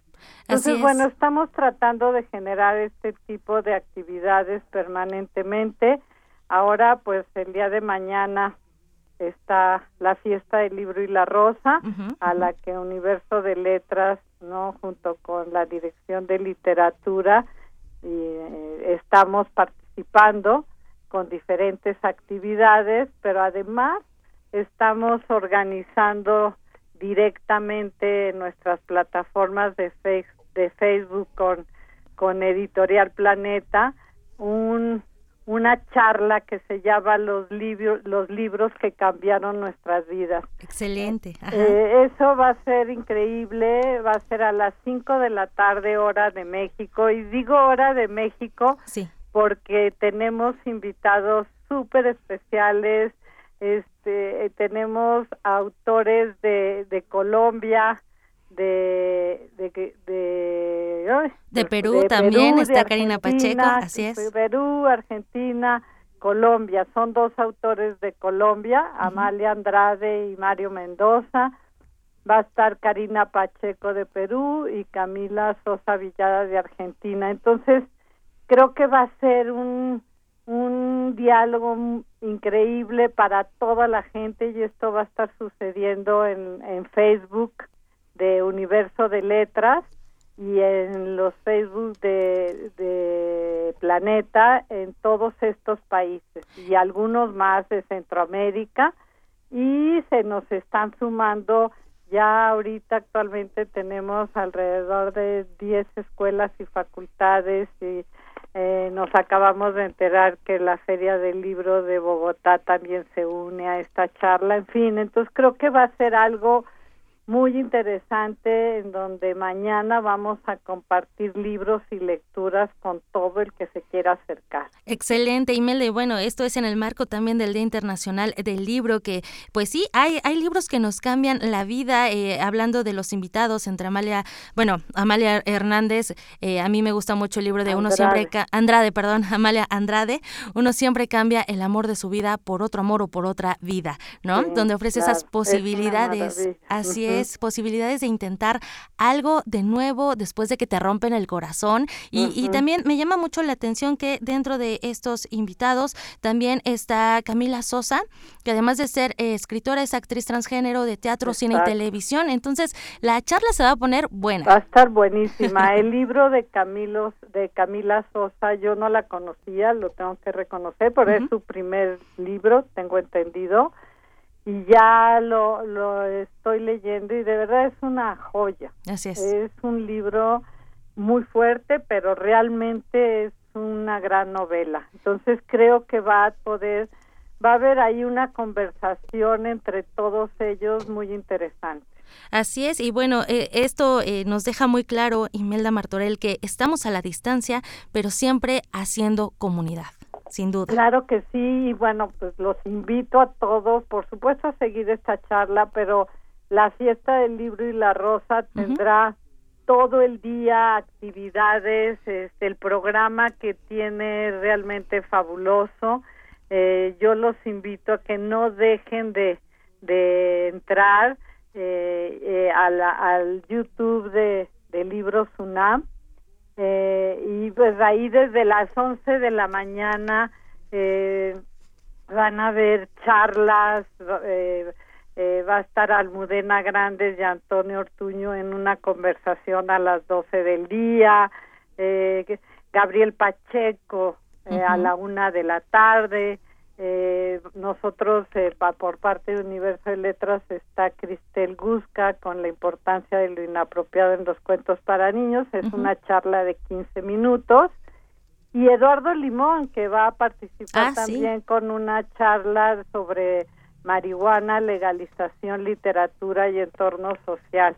Entonces, bueno, eh, va a haber una mesa de booktubers también a las cinco y media, eh, que, se, eh, que también les recomiendo mucho.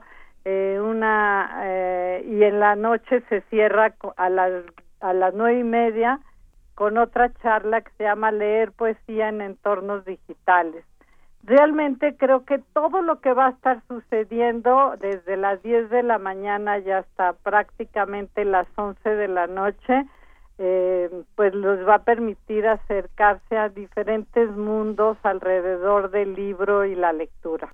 Así es, muy bien, pues tenemos una, una cita a través de la plataforma de Libros UNAM, YouTube a las 11 de la mañana, también por supuesto a través del Facebook de Planeta Libros y de Universo de Letras para ver esta, esta charla. Hay libros que cambian la vida y por supuesto también invitamos a la gente a que siga las redes sociales de Universo de Letras. Siempre tienen un muy buen contenido para estar en esta dinámica de retroalimentación con los usuarios. Así que bueno, también agradecemos mucho que hayas eh, contestado esta llamada y que también hagas esta invitación, Imelda Martorell. Muchísimas gracias. Al contrario, gracias a ustedes y pues aquí seguiremos y seguiremos compartiendo libros y lecturas eh, para estos tiempos y para que todos estemos mejor y nos quedemos en casa. Claro que sí, que así sea. Muchísimas, gracias, Imelda.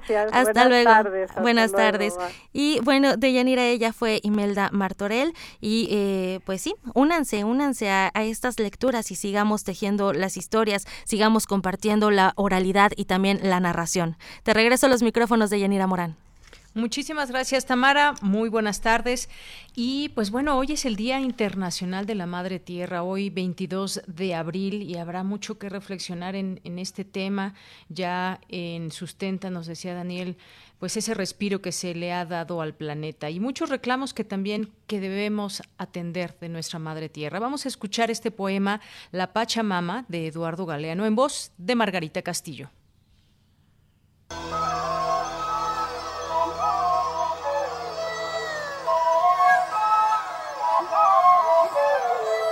En el altiplano andino, Mama es la Virgen y Mama son la tierra y el tiempo. Se enoja la tierra, la madre tierra, la Pachamama, si alguien bebe sin convidarla. Cuando ella tiene mucha sed, rompe la vasija y la derrama.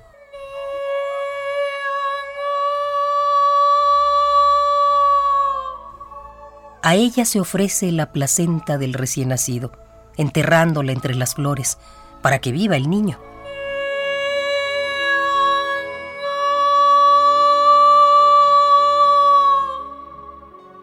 Y para que viva el amor, los amantes entierran cabellos anudados. La diosa tierra recoge en sus brazos a los cansados y a los rotos que de ella han brotado. Y se abre para darles refugio al fin del viaje.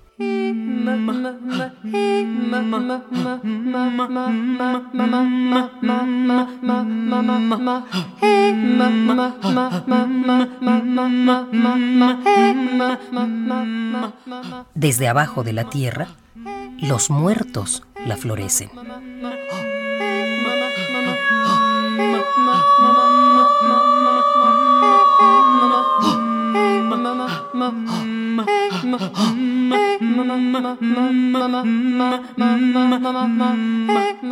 La Pachamama, Eduardo Galeano.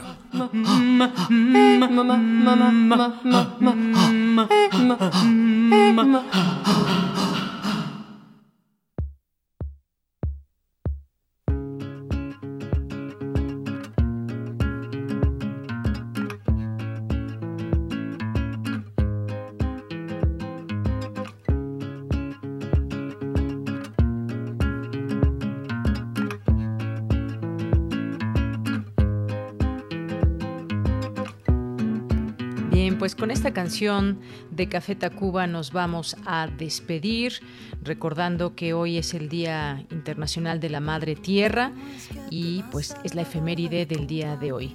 Eh, la canción se llama Trópico de Cáncer. Gracias a todo el equipo que está allá en cabina, el equipo que trabaja de casa. Gracias, buenas tardes y buen provecho. que no sabe lo que es vivir en una ciudad que eres un puente entre el salvajismo y el modernismo. Salvador el ingeniero salvador de la humanidad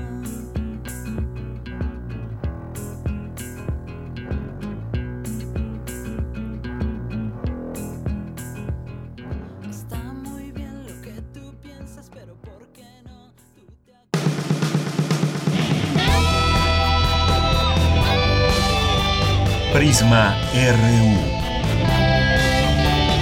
Relatamos al mundo.